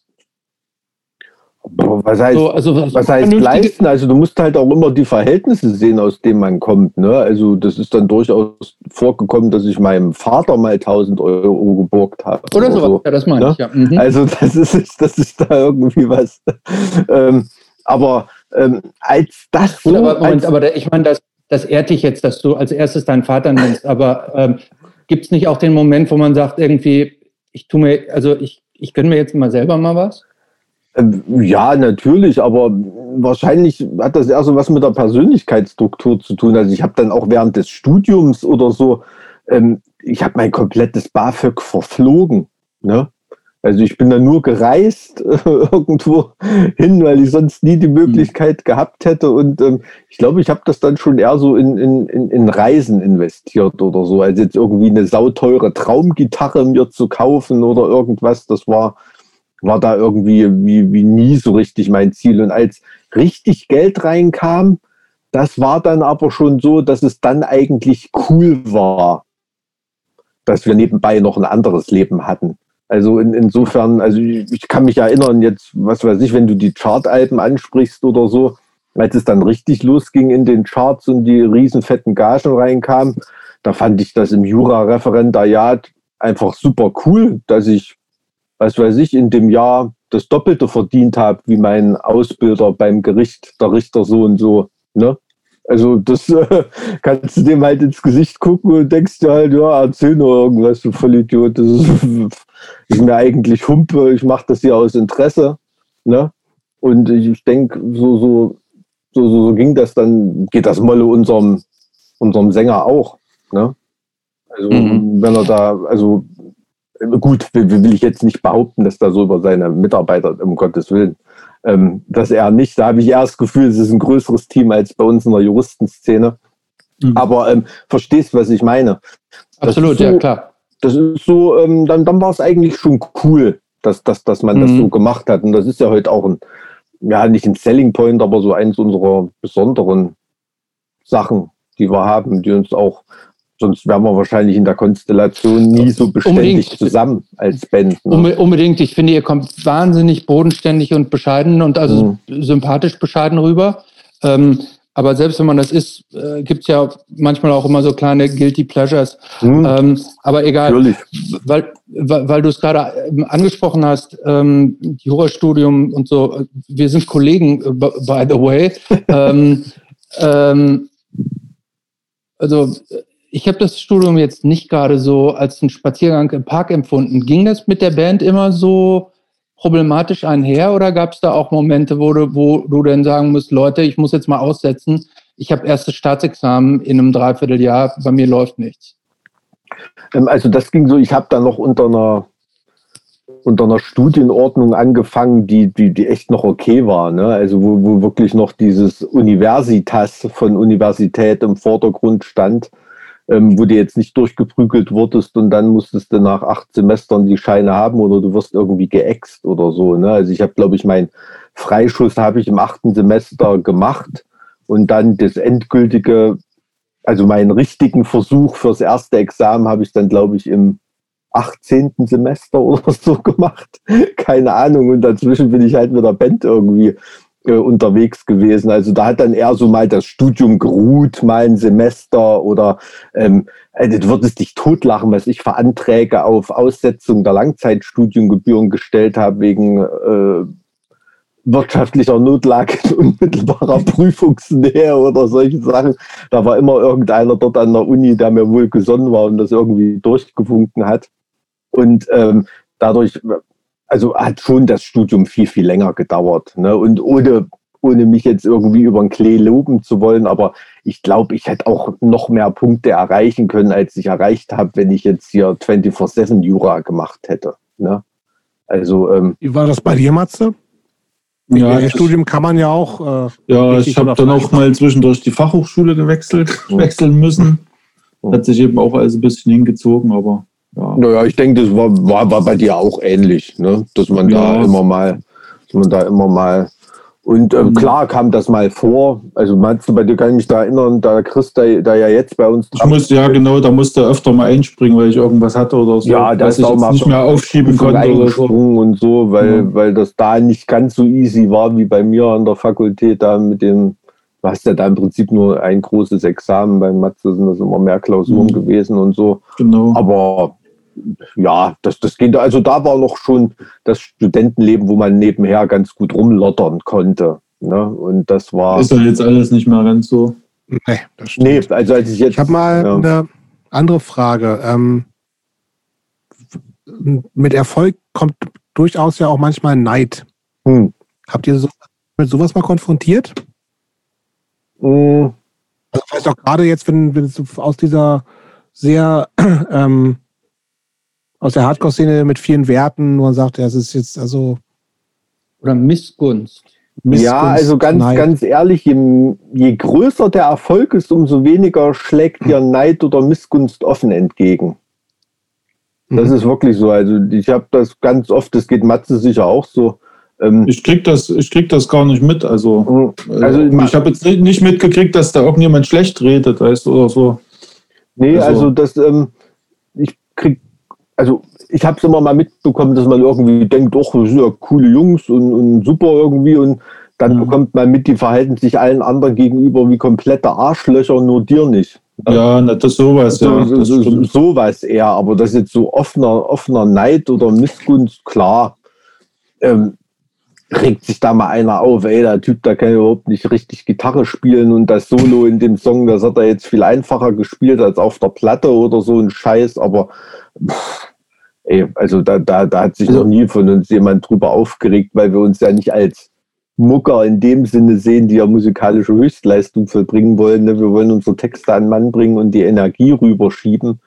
Und das haben wir immer so gesehen. Aber ähm, ganz ehrlich, so richtig Neid habe ich, hab ich wirklich nicht erfahren. Ich glaube, das passiert ja, wenn man mal dann wirklich mal was Falsches sagt oder so im Interview, dann gibt es halt schon Leute, die sich dann drauf einschießen. Also mhm.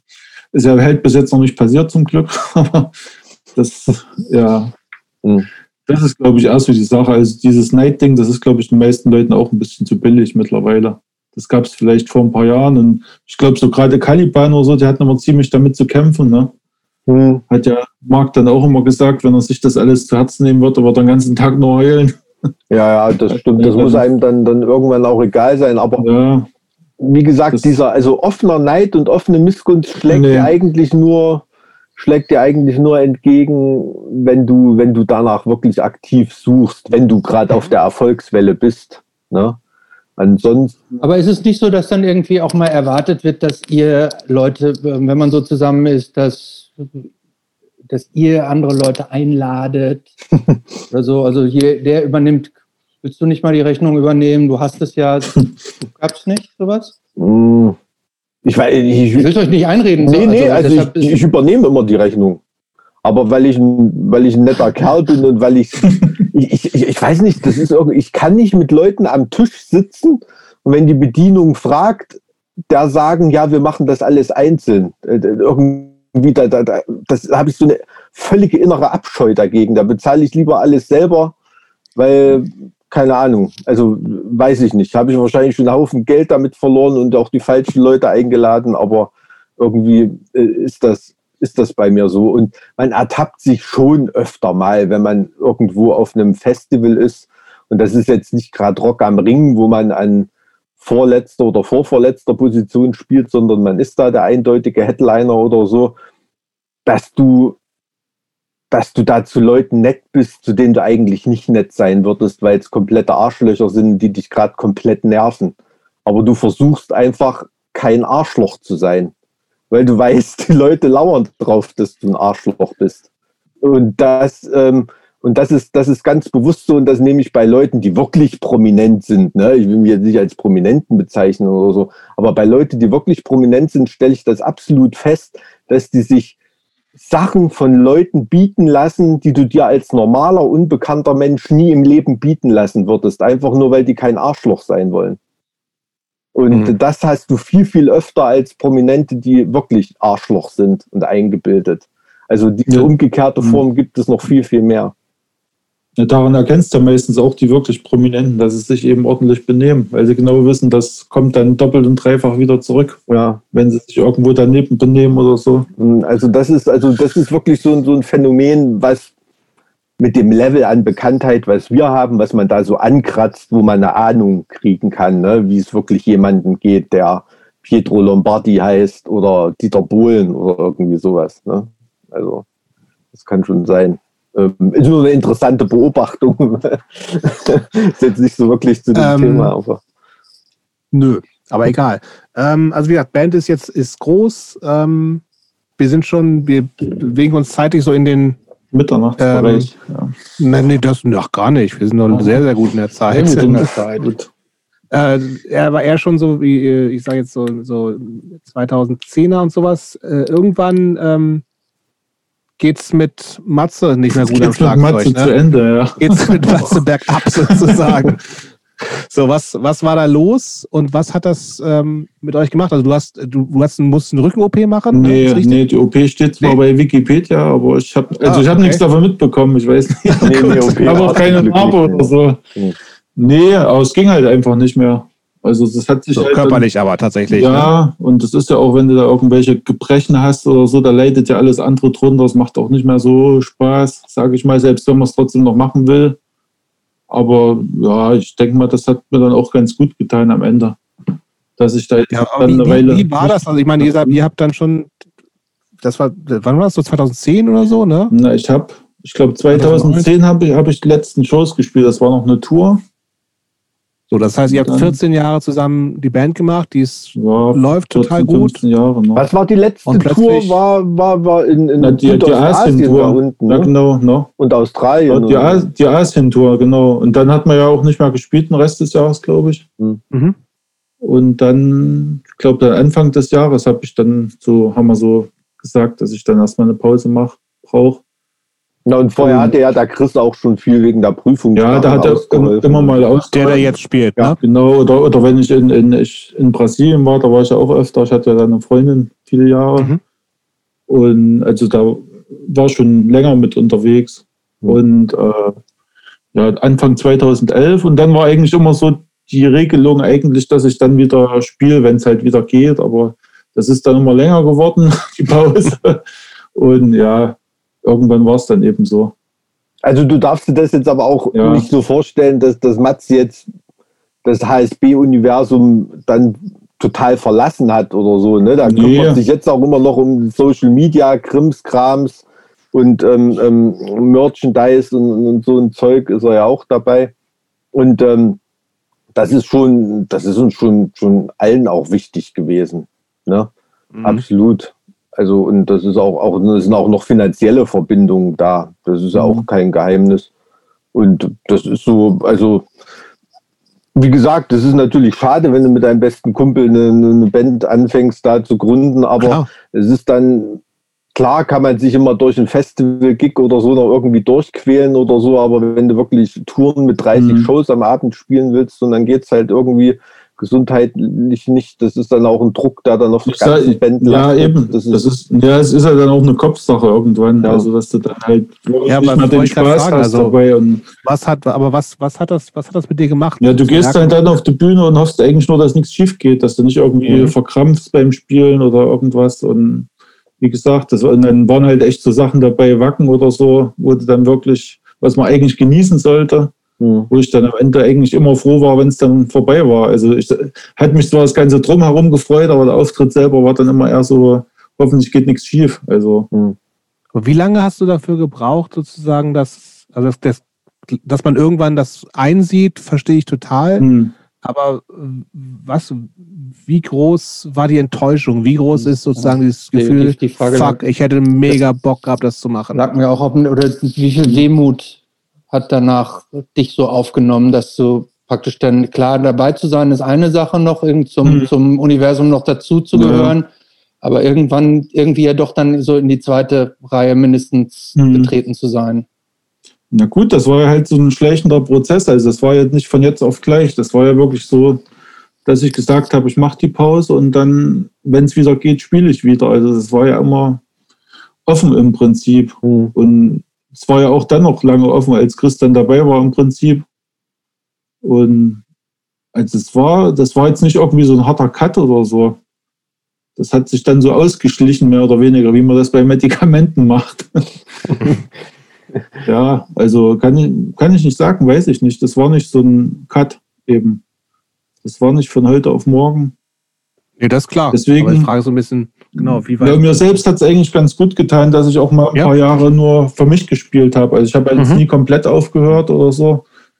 Aber das, da habe ich auch wieder dann so mehr Spaß dran gefunden am Spielen selber. Das war ja vorher eigentlich, habe mich eigentlich früher nie als Musiker gesehen oder als Drummer. Ich war halt immer nur derjenige in der Band, der Drums gespielt hat. Also. Und äh, weiß ich nicht. Also so, zum Beispiel zum Schlagzeug habe ich eigentlich erst richtig danach gefunden. Da habe ich mich dann wirklich auch für andere Sachen interessiert. Und also in dem Sinne war es nicht, nicht schlecht, aber es ist natürlich schon schade insgesamt, klar. Aber mhm. da muss man halt damit umgehen. Also. Ich habe das jetzt dann noch nicht richtig verstanden. Ich dachte jetzt erst, das wäre tatsächlich irgendwas Physisches, dass du nicht mehr Schlagzeug spielst. Ja, war es ja, ja, auch. Das ist ja das war dann initial so gewesen, ja, ja. Genau, ne? Aber weil du jetzt sagst, jetzt im Nachhinein spielst du ja noch weiter. Es ist jetzt ja nicht, ja, dass du nicht aber es ist ja, spielst. Nee, es ist ein Unterschied gewesen, ob ich jetzt für mich spiele oder auch mit einer anderen Band irgendwie eine halbe Stunde oder eine Stunde oder ob ich eben so vier, fünf Wochen am Stück auf Tour bin. Ah, okay. Und jeden okay. Abend, was weiß ich, anderthalb Ja, verstehe, Stunden. weil die Belastung insgesamt dann höher ist. Ja, ja, ja, das ist, das ist der Unterschied wie, keine Ahnung, Bundesliga-Fußballer und als ob der Kreisklasse ja. einmal die, die Woche irgendwie mal, mal ein hm, bisschen okay, aus Spaß, ne?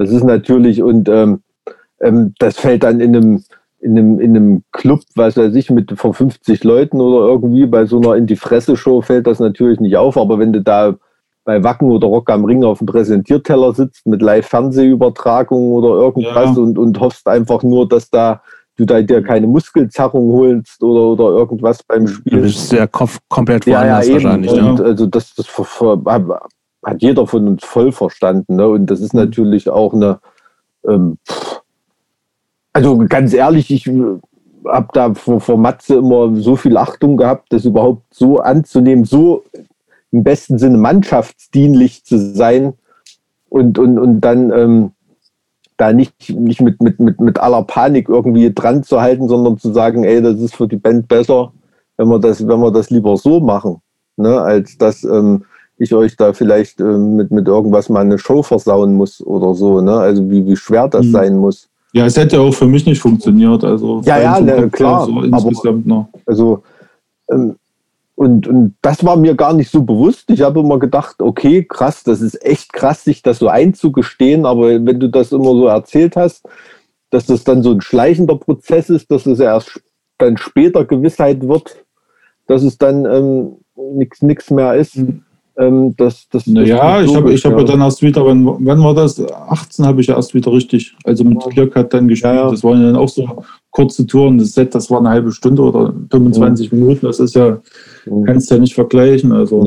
Ja, und auch andere, ganz andere Rahmen natürlich auch. Ja, ne? ja klar. Also, also, war, weil das, also war halt auch gar kein würde das für mich auch einen Unterschied machen, ob du irgendwie vor, keine Ahnung, ich meine, ich habe euch ja im, hast du ein paar Jahre gesehen, ah, ja. mit Sekt, ne? Ich weiß, da war nicht so viel los. Sekt war ne? das, oder? Genau, genau. Ja, hm. so, aber das macht einen Unterschied, ob du jetzt vor 50 Leuten spielst oder hm. 50.000. Ja, wie so, gesagt, ne? das also, Set 25 Minuten, da bist du früher nicht mal warm gewesen. Also, mhm. ist halt wirklich so. Wie viel Druck, das geht, also immer noch für euch beide, also wie, wie, wie viel Druck habt ihr jeweils wirklich vor so riesen Publikum zu spielen? Also Du hast es eben schon ein bisschen angedeutet, Mike, dass du irgendwie sagst, ja, dann Kameras, TV, Live, also das ist ja schon was ganz anderes als, pff, ja, irgendwie Jutze, keine Ahnung mhm. was, wo alles scheißegal ist, so, ne, wo halt einfach mhm. es nur um die Energie geht. Also es geht ja schon, also auch darum, gut zu sein. Ne? Also weil ganz andere Erwartungen da sind, weil alles dokumentiert ist, was irgendwie auch nicht immer der Fall ist. So, ne? Ähm, wie, wie viel Druck hat man bei so großen Konzerten, gerade auch im Vergleich vielleicht zu immer noch kleineren Sachen? Macht das einen Unterschied für euch? Mm, also mittlerweile ist es eher so, dass da schon eine wirklich große Sicherheit besteht, dass du bei diesen Festivalbühnen, das ist ja wahnsinnig professionell aufgezogen. Ne? Also zumindest eine Band wie wir, die jetzt, wo die einzelnen Bandmitglieder nicht total Profis sind, aber du hast dich da mit einer äh, Crew umgeben, die absolute mhm. High-End-Profis sind. Ne? Und das gibt dir schon mal einen riesen, eine riesengroße Sicherheit. Und da ist es eher so heutzutage, dass wir uns freuen, wenn du mal so für, für einen Fanclub oder was weiß ich, so eine 200er Show in einem Club spielst oder irgendwas. Und danach bist du richtig durchgeschwitzt, glücklich und denkst dir, ja, geil, Alter, solche Dinger rocken wir auch noch. Ne? Das, das ist dann mhm. eher so, so, so, so das große Achievement.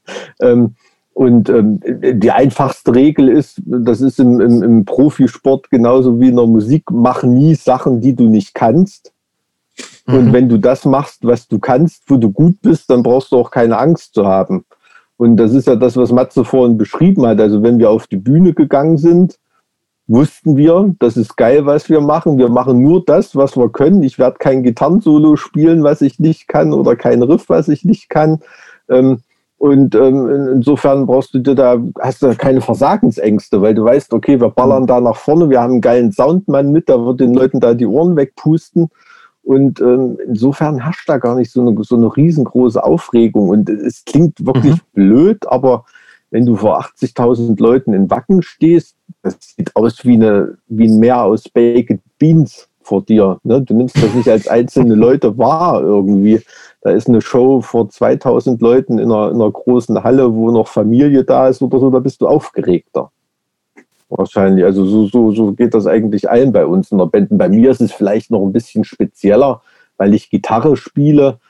Da gibt es noch einen anderen Gitarristen. Wenn ich mal irgendwie Scheiße baue, das ist jetzt was anderes, als wenn ein Drummer einen Song verkackt. Ne? Mhm, das stimmt. ist noch mal was anderes.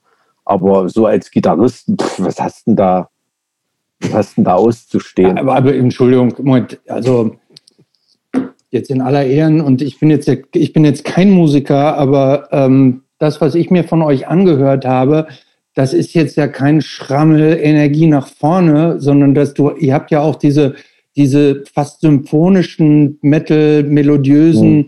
Soli-Parts da drin, ähm, die ja weit von, von dem entfernt sind, was in der, auch in der Metal-Hardcore-Szene da so rausgeballert wurde. Das mhm. ist ja kein Earth Crisis mehr, sondern das sind ja durchaus auch, das sind ja richtig, also, ähm, und du sagst immer, ja, ich bin ja nur so Gitarrist. Äh, also jetzt mal in aller Ehren, das sind ja, ähm, das sind ja durchaus auch, anspruchsvolle Metal-Musik und auch gerade im Metal-Bereich, denn auf dem Niveau wird ja auch irgendwie erwartet, dass es irgendwie alles auf dem Punkt da ist. Das ist ja nicht, nicht Ja, das ist, eine, ne? das ist eine Sache. Also erstens, unser anderer Gitarrist in der Band, Alex, der ist mindestens viermal so gut wie ich. Ne?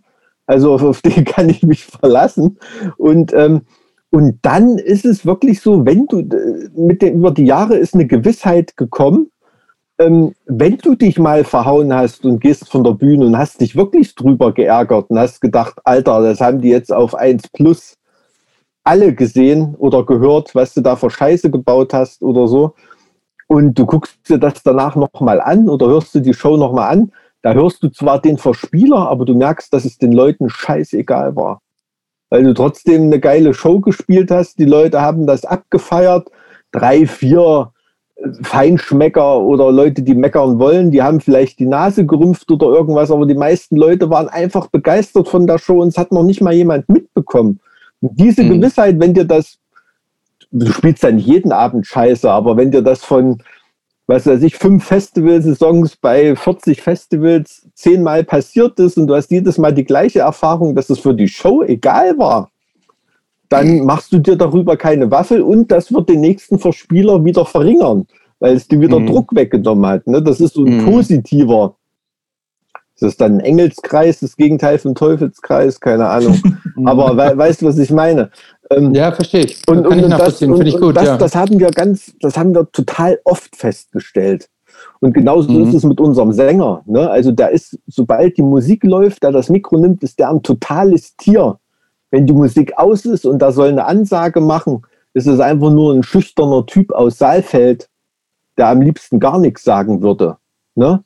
Und davor hat er auch seine Angst verloren, weil er gemerkt hat, wenn er so authentisch ist und man merkt, dass es eigentlich ein schüchterner Typ ist mit einem Thüringer Dialekt, äh, den die Leute bestenfalls putzig finden, dann ähm, kommt das am besten an. Und da hat man auch, hat er genauso wie ich mit der Gitarre, hat er davor seine Angst verloren. Und so haben wir so, so eine Authentizität da mitgenommen, die, die, da, die da einfach funktioniert. Und rein was die musikalische Wand heutzutage angeht, muss man ja auch ganz ehrlich sagen, das, was du da auf CD hörst, musst du heutzutage als Band 50 Prozent den Leuten vom Band um die Ohren ballern. Das ist einfach so. Das ist bei euch auch schon so, ja? Ja, natürlich, weil, weil ganz einfach, du stehst auf der Bühne, vor dir spielen zwei Ami-Bands, wo die ältesten Leute in der Band 19 sind oder so, die machen ihre im Prinzip ihre CD rein und hüpfen dazu auf der Bühne rum. Es ist einfach ein ultra fetter Sound, ohne dass da irgendwas live ist. Und danach spielst du und willst dir die oldschool äh, authentische Metal-Nummer machen. Die Leute stehen da und sagen, oh, das klingt aber nicht so fett wie die Band davor jetzt irgendwie. Und das ist ein komplettes Wettrüsten. Und so gibt es, wenn wir live spielen, also jetzt zum Beispiel, wenn ich von meiner Gitarre ausgehe, bei 50 Prozent der Songs, da kommen noch ein oder zwei Rhythmusgitarrenspuren zu meiner Gitarrenspur dazu. Und das mixt der Soundmann so, nicht. dass es fett ist. Was man wieder lernt hier. Und das ist, da haben wir auch nie ein Geheimnis draus gemacht. Haben Ali und ich sogar schon mal einen Workshop dazu gegeben, was, was für Spuren man da auf den Sampler haut und, und welche nicht und welche Harmonien da zum Solo lieber vom Band kommen sollten oder irgendwie. Und ähm, verstehe ich auch nicht, warum da Bands immer so ein riesengroßes Geheimnis drum machen. Ähm, das machen alle. Ne? Mhm. Und, ähm, du hast eben gesagt, ihr, ihr, hättet eine gute Crew an Vollprofis so um euch mhm. versammelt. Wie, wie, groß ist denn diese, habt ihr eigentlich auch ein Management? Also wie groß ist dieser Apparat um Heaven Shall Burn? Wie, wie groß ist die Familie, die Fabrik, dieses, das Unternehmen? Wie viele Leute sind Also das? Wie, wie, wie viele Mäuler werden da, werden da äh, gestopft? Also der totale, totale Kernbereich, das sind sieben Leute, vielleicht inklusive Band. Ne? Da ist mit Matze dann noch unser, unser Tourmanager, Manager Benny mit dazu, aber der ist nicht Manager in dem Sinne, dass er für ein Management arbeitet, der arbeitet wirklich nur für uns. Ne? Und dann der erweiterte Kreis, wenn du dann auf Tour gehst, was dann mit dem Tourbus mit dir mitfährt oder so, das sind mittlerweile dann schon nochmal, also plus 10, 15 Leute. Ne? Also hast du dann, hast du dann sicherlich mit dabei, die für die Live-Show verantwortlich sind, für den, für den Sound, ähm, fürs Merchandise, ähm, weiß nicht, nix, bei der nächsten Tour wollen wir das erste Mal einen Physiotherapeuten mitnehmen. Ähm, weil das Alter dann Man wird nicht jünger, wenn ne? man nicht Ja. jünger wird. Ähm, zum Beispiel Koch oder so haben wir noch nicht mit wie andere Bands. Aber ähm, ähm, so, so ist das aber so der absolute Kernbereich. Das sind, sind sieben Leute. Ja, würde ich, würde ich so sagen. Überschaubar. Ja, ja, na klar, aber das ist natürlich auch das, ähm, was in der Corona-Krise am, am bittersten ist. Ne? Du schaltest da als Band in den Überlebensmodus und hast da auch kein Problem, eigentlich über die Runden zu kommen, wenn du eine Band auf so einem Level bist, jetzt rein persönlich, aber so diese Überlebensadern, die da zu deiner Crew verlaufen oder so, die sind halt bei ganz, ganz vielen Bands gekappt. Ne? Und so die Crew-Leute, die fallen da wirklich viel hinten runter und das ist das Schlimmste. Und es ist ja auch nicht so, dass die Crew-Leute, das sind ja keine Idioten, die da, was weiß ich, für 1000 Euro im Monat mitfahren oder so. Das sind Leute, die sind gewohnt, gute Arbeit zu leisten und dafür auch richtig gut bezahlt zu werden. Ne? Die verdienen wirklich Mhm. Tausende Euro im Monat und fahren seit einem Jahr jeden Monat auf Null gegen die Wand. Ne? Und das musst du dir mal überlegen, wenn du dir gewohnt, wenn du gewohnt bist, dass du, was weiß ich, manchmal mit 6.000, 7.000 Euro im Monat nach Hause gehst und da ist nichts mehr, nichts. Hm. Ne? Und ähm, das ist schon krass. Das ist schon wirklich krass. Ich würde noch mal kurz auf den, also wie gesagt, letzte Album war ja Platz 1 der Charts, Hm. ne? Ähm, da gab es ja diesen obskuren, müssen wir nicht näher drauf eingehen, Kampf mit oder diese äh, Wettrüsten mit Pietro Lombardi, Mhm. aber alles ja harmlos und nett und alles gut. Ähm, kann man, glaube ich, auch alles noch nachlesen. Was ich mich aber so als, ähm, als gefragt habe, als Band, die tatsächlich dann ja auch ähm, gerade mit dem letzten Album dadurch ja lange Zeit für gelassen, gab zwei Jahre Pause, Mhm. ne? Ähm, wie geht man auch eine Band, die es seit über 20 Jahren gibt, wie geht man dann noch ans Songschreiben dran? Also ist das ist ja wahrscheinlich komplett anders als zu den Anfängen, wo du sagst, ich habe einfach Bock, was zu machen. Also inwiefern geht's, äh, ist der Kopf dabei zu überlegen, kommt das auch an? Ist das das, was die Leute von der Band erwarten? Also wie, wie reflektiert ist man nach 20 Jahren in einer Band, ähm, die halt auch erfolgreich ist? Du machst ja nicht mehr einfach so, ich habe Bock, Musik zu machen, hau das raus, scheiß drauf. Oder ist das noch so? Mm, Nee, das ist nicht mehr so. Absolut nicht. Also deshalb ist auch einer der Gründe, warum die letzte Platte eine Doppel-LP ist. Ne? Weil wir einfach Bock hatten zu experimentieren, aber es uns nie getraut hätten, eine normal experimentelle Platte machen zu wollen. Ne? Also weil unsere goldene Regel ist immer, dass du deinen in Anführungsstrichen alten Fans zufriedenstellen musst. Und ähm, ich meine, die Geschichtsbücher sind ja voll von Bands, die gedacht haben, okay, jetzt sind sie berühmt, sie müssen noch mehr Leute erreichen und ähm, ähm, versuchen noch mehr Leute zu erreichen mit neuer Musik und denken nicht dran, dass sie dadurch ihre ganzen alten Fans verlieren werden. Ne? Also ich sage immer, wenn du zu deiner Oma gehst und die kocht dein Lieblingsessen, willst du ja auch nicht, dass dieses Rezept ändert. Ne? Und deshalb werden wir immer Mhm. genug Zeug haben, was unsere alten Fans bedient und so eine homöopathische Evolution in unserer Musik haben. Ne? Also so ein Fortschritt, den die Leute mitgehen können, der authentisch ist. Und äh, alles, was darüber hinausgeht, das haben wir im, also du kannst dir von unserer letzten Platte, die ja eine Doppel-LP ist, wie ich schon sagte, eine ganz normale HSB-CD zusammenstellen, die dich als alten Fan völlig wegblasen wird, aber auch eine CD zusammenstellen, die super experimentelle Sachen hat, die wir noch nie gemacht haben. Ne? Insofern, weiß ich nicht, nenne es kreative Feigheit oder sowas. Aber ähm, so, so, oder feige Kreativität, vielleicht so rum. Aber ähm, so, so, so würde ich, so würde ich das bezeichnen. Also ein Künstler, der im Studio oder im Proberaum sitzt und einen Song schreibt und nicht drüber nachdenkt, behauptet, er denkt nicht drüber nach, wie das bei seinen Fans ankommt, der ist ein beschissener Lügner. Also das gibt's nicht. Das kannst du vergessen. Es gibt ja. Künstler. Nee, glaub, am Anfang kannst du sowas ja haben. ja, Band, ja es, ne? es, gibt also, Künstler, genau es Ding, gibt ne? Künstler also. die entscheiden sich ganz bewusst, das dann trotzdem zu machen, obwohl mhm. sie wissen, das könnte bei ihren Fans für Aufruhr sorgen, aber dann haben sie ja auch drüber nachgedacht. Ne? Also, dass mhm. jemand nicht drüber nachdenkt. Also denkt, schon ein reflektierter ja, Prozess. Also, dass da inzwischen. jemand nicht drüber ja. nachdenkt, das glaube ich nicht, dass es sowas gibt. Kann ich mir nicht denken. Ich muss sagen, als ich mich durch euer Werk so durchgehört habe, äh, hatte ich auch das, ich bin so ein bisschen hin und her gesprungen. Ähm, für mein ungeübtes Ohr klang das alles unglaublich wie aus einem Guss, muss ich sagen. Also mhm. selbst die frühen Alben, jetzt auch mit den neueren Alben äh, verglichen, ähm, vermutlich sagt ihr hier, nein, wir spielen jetzt viel besser und so weiter. Ähm, klang für meinen, ähm, und vermutlich ist es so, aber ähm, ich muss tatsächlich sagen, ähm, dass, dann eine un, dass ich dann eine, eine sehr große ähm, Konsistenz auch rausgehört habe. Das, was du sagst, irgendwie, also dass die, dass eure Fans ähm, von Album zu Album mitgezogen ja. wurden, das konnte, äh, das konnte ich äh, eins zu eins ähm, so nachvollziehen. Also, klang das ja, ja, ja, ja, ja. Nee, das glaube ich, das glaube ich schon auch. Also das ist selbst äh, unser Drummerwechsel, ne? Also wenn wir heute ähm, oft schreiben, schreibe ich Songs mit, mit Alex und einer Gitarrist, der hat das ja immer produziert, wenn ich mit einem Riff ankomme und wir überlegen, was von Drum kann da drauf. Wir programmieren erstmal was. Da habe ich und Ali auch, ähm, Alex, Ali ist der gleiche, ähm, immer noch Matze im Ohr. Ne? Und das Drum wird so programmiert in dem Ohr. ja, wie Tinnitus, aber im positiven Sinne. Nee, und äh, weißt du ja auch, haben wir ja schon mal drüber geredet.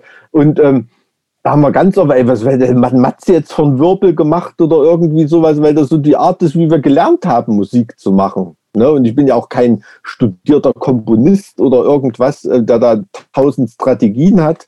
Ähm, ich habe nur diese eine Art, Songs zu schreiben und, und da habe ich eben sowas im Ohr. Und auch Chris ähm, spielt ja auch die alten Songs äh, nicht so, dass er mit der Brechstange da eine eigene Note reinbringen muss oder irgendwas, sondern spielt, versucht so zu spielen, wie Matze sie gespielt hat. Also insofern ist dieses in einem Guss, ähm, glaube ich, dein Eindruck schon richtig. Und wir haben auch oft mit dem gleichen Produzententeam oder Mixer-Team zusammengearbeitet ähm, und so weiter. Also rein Der Typ in Dänemark, ne? Ja, ja, genau, Tumatzen.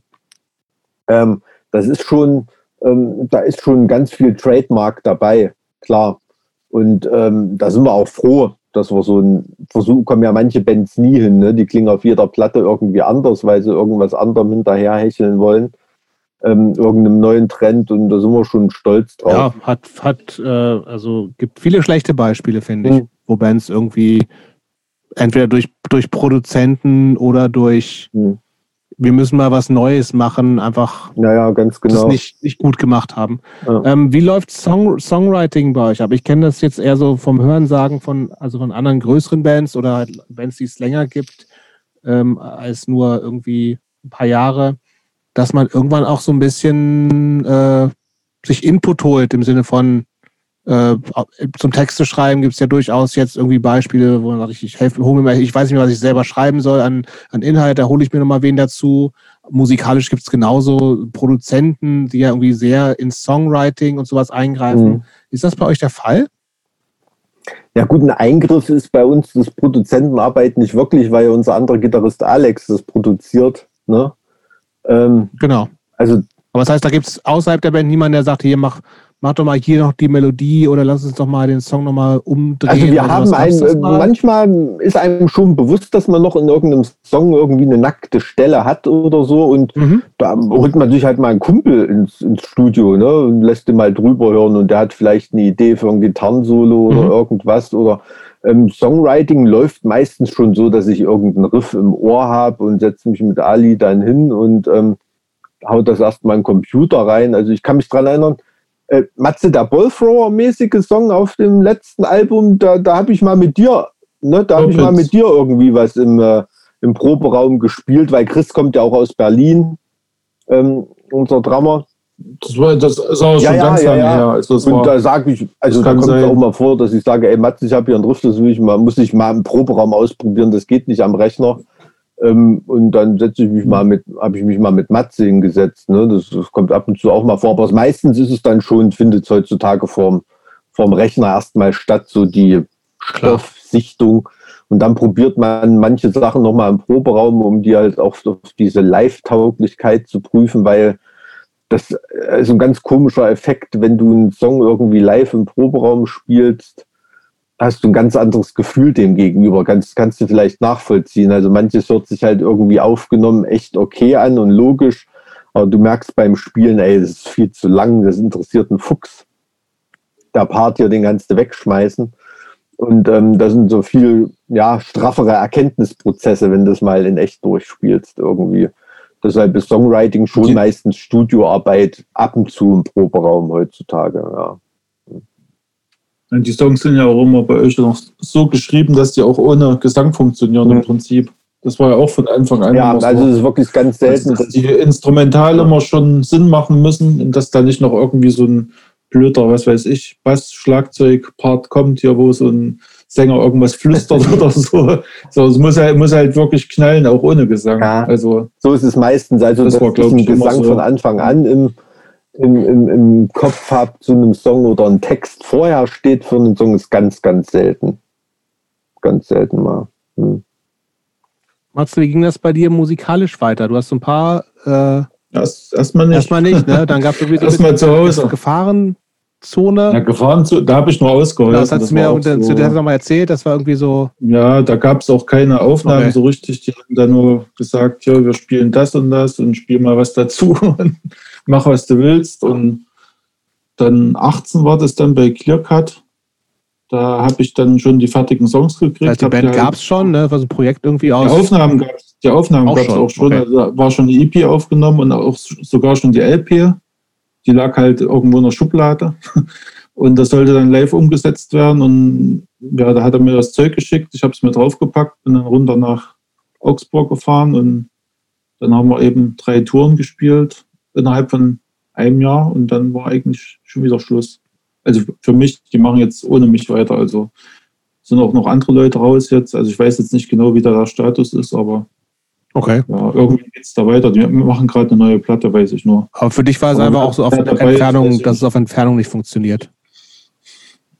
Ja, auch das. Also wie gesagt, man kannte sich halt auch vorher kaum. Mhm.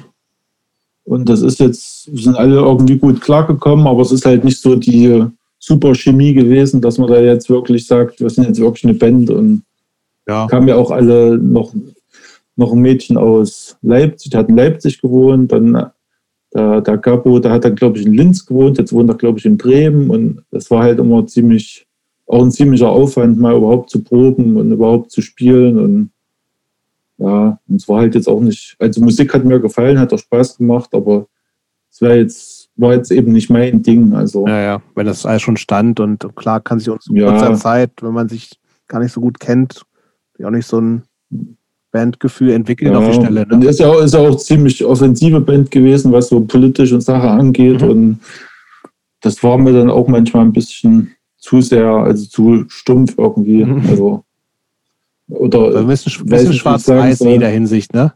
ja, irgendwie schon. Also, wie gesagt, muss mal kurz husten. Nee, ich fand es eigentlich ganz gut am Anfang, aber es war dann irgendwann so der Punkt erreicht, wo ich dann, wo es mir einfach zu viel wurde auch. Also zu sehr mit erhobenem Zeigefinger und aber, aber es ist wichtig, dass es solche Bands gibt, also wo halt wirklich ein bisschen die Message ein bisschen drüber ist, sage ich mal, die ein bisschen wachrütteln, aber ich bin halt auch keine 20 mehr oder so und da war es dann genug irgendwann. So. Ich gucke mal auf mein Zettelchen, was hier noch so draufsteht. Virtueller Zettel. Ach.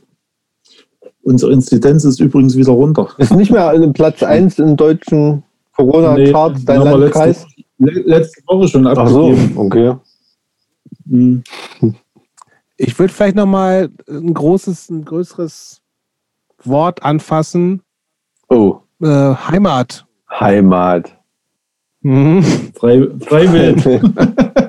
Nein, weil das ja schon, also das, ich glaube, das spielt ja schon für euch eine Rolle. Also Mhm. Herkunft, äh, wir haben schon drüber gesprochen, so dieses, klar sind wir hier Provinz Thüringer und wir wollen das auch bleiben, das ist für uns wichtig. Ähm, jetzt ist Heimat natürlich auch, also wa- was, was in der Punk-Hardcore-Szene halt eher, also erstmal negativ behaftet ist, ne? Also so, weil es irgendwie mit Heimatgefühl und Stolz und was weiß ich und so einem Schwachsinn ähm, äh, zu tun hat. Ähm, aber was, was bedeutet euch das jeweils? Mm, Also für mich bedeutet also dieser negative Heimatbegriff, der ist mich immer für mich immer, wie du den jetzt umschrieben hast, sehr stark damit behaftet, dass Leute sich immer, die sind sich immer nur bewusst, wo sie herkommen, wenn sie nicht wissen, wo sie hin sollen. Ne? Also das ist für mich so ein ganz, so ein ganz, ganz klarer, ganz, ja, ein ganz klares Symptom irgendwie. Ne? Und deshalb hat Heimat für mich gar nicht so viel mit Herkunft zu tun irgendwie. Also Heimatgefühl habe ich einem Ort gegenüber, zu dem ich hin will, wo ich hin kann. Hat auch was damit zu tun, ob ich daherkomme oder so, aber ähm, das, das, ist- das ist nicht Teil der Definition von, von, von Heimat für mich. Insofern, ähm, ja, das ist ja auch so ein ab, abgedroschener Kalenderspruch, aber Heimat sind ja wirklich eher, eher Menschen. So, Mhm. und ähm, wenn die an einem bestimmten Ort sind, dann, dann ist es halt so. Da triffst du natürlich bei einem Thüringer, ähm, ähm, triffst du da natürlich ins Schwarze, ne? weil wir, das ist wenig Metropolregion oder irgendwie oder ähm, auch weit entfernt von Multikulti oder irgendwie Heimat ist das Einzige, was Thüringen hat. Ne? Dass wenn du keinen Wald liebst, wirst du nie ein Heimatgefühl Thüringen gegenüber aufbauen. Aber wenn du Wald liebst und, und die Wildnis und ähm, paradoxerweise die Hochkultur, die damit hier verbunden ist, ähm, dann hast du total Heimatgefühle. Ne? Und, und das, das will ich auch über, überhaupt nicht negieren oder irgendwie ähm, negativ konnotieren oder kolorieren.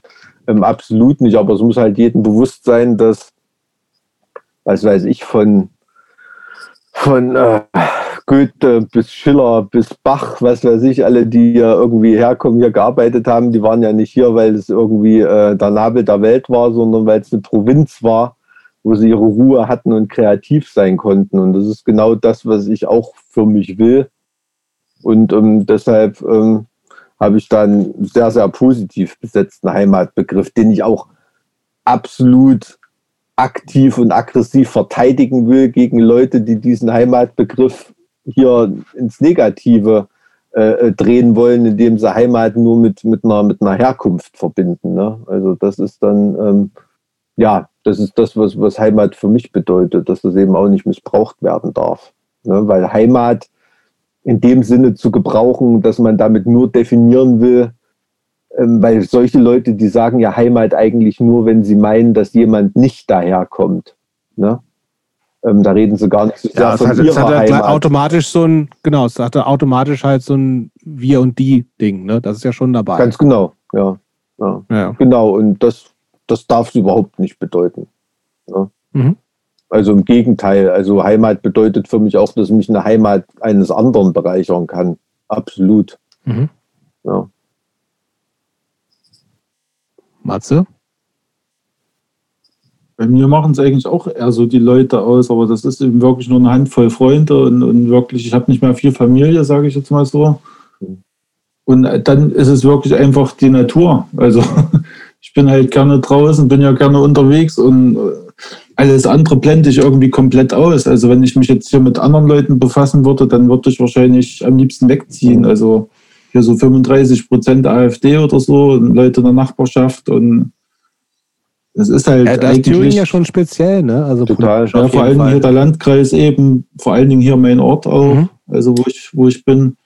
Und das ist aber irgendwie, ich blende das aus. Also ich habe mit denen nichts zu tun. Das ist für mich irgendwie ganz weit weg. Also ich bin niemand, der jetzt hier als, als Einsiedler wohnt oder so und, und den Leuten aus dem Weg geht, aber die finden für mich trotzdem irgendwo nicht statt. Also Aber das finde ich, das finde ich fast schwierig, also, ist schwierig, schwierig zu erklären. Also. Im Alltag?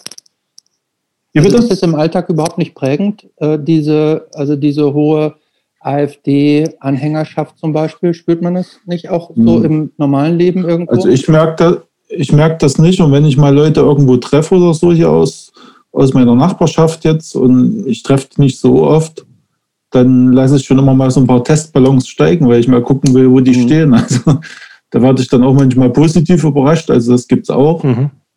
Aber meistens will ich es eigentlich gar nicht wissen. Ich will halt einfach nur wissen, wie ich mich da irgendwo zu verhalten habe. Also nicht, dass ich mich jetzt verstecken müsste oder so, aber ich will einfach wissen, wem ich aus dem Weg gehen will. Also im Sinne von, mit wem will ich nichts zu tun haben und wen will ich nicht um Hilfe fragen oder Hilfe anbieten oder so. Das spielt schon irgendwo eine Rolle. Mhm. Ja, also für mich bedeutet also Heimat eben auch nicht nur Positives. Ne? Das für mich bedeutet Heimat nee. eben auch, dass wenn ich einen Wasserrohrbruch habe und den Klempner rufe, dass der vielleicht in der Torsteiner Jacke da anrückt.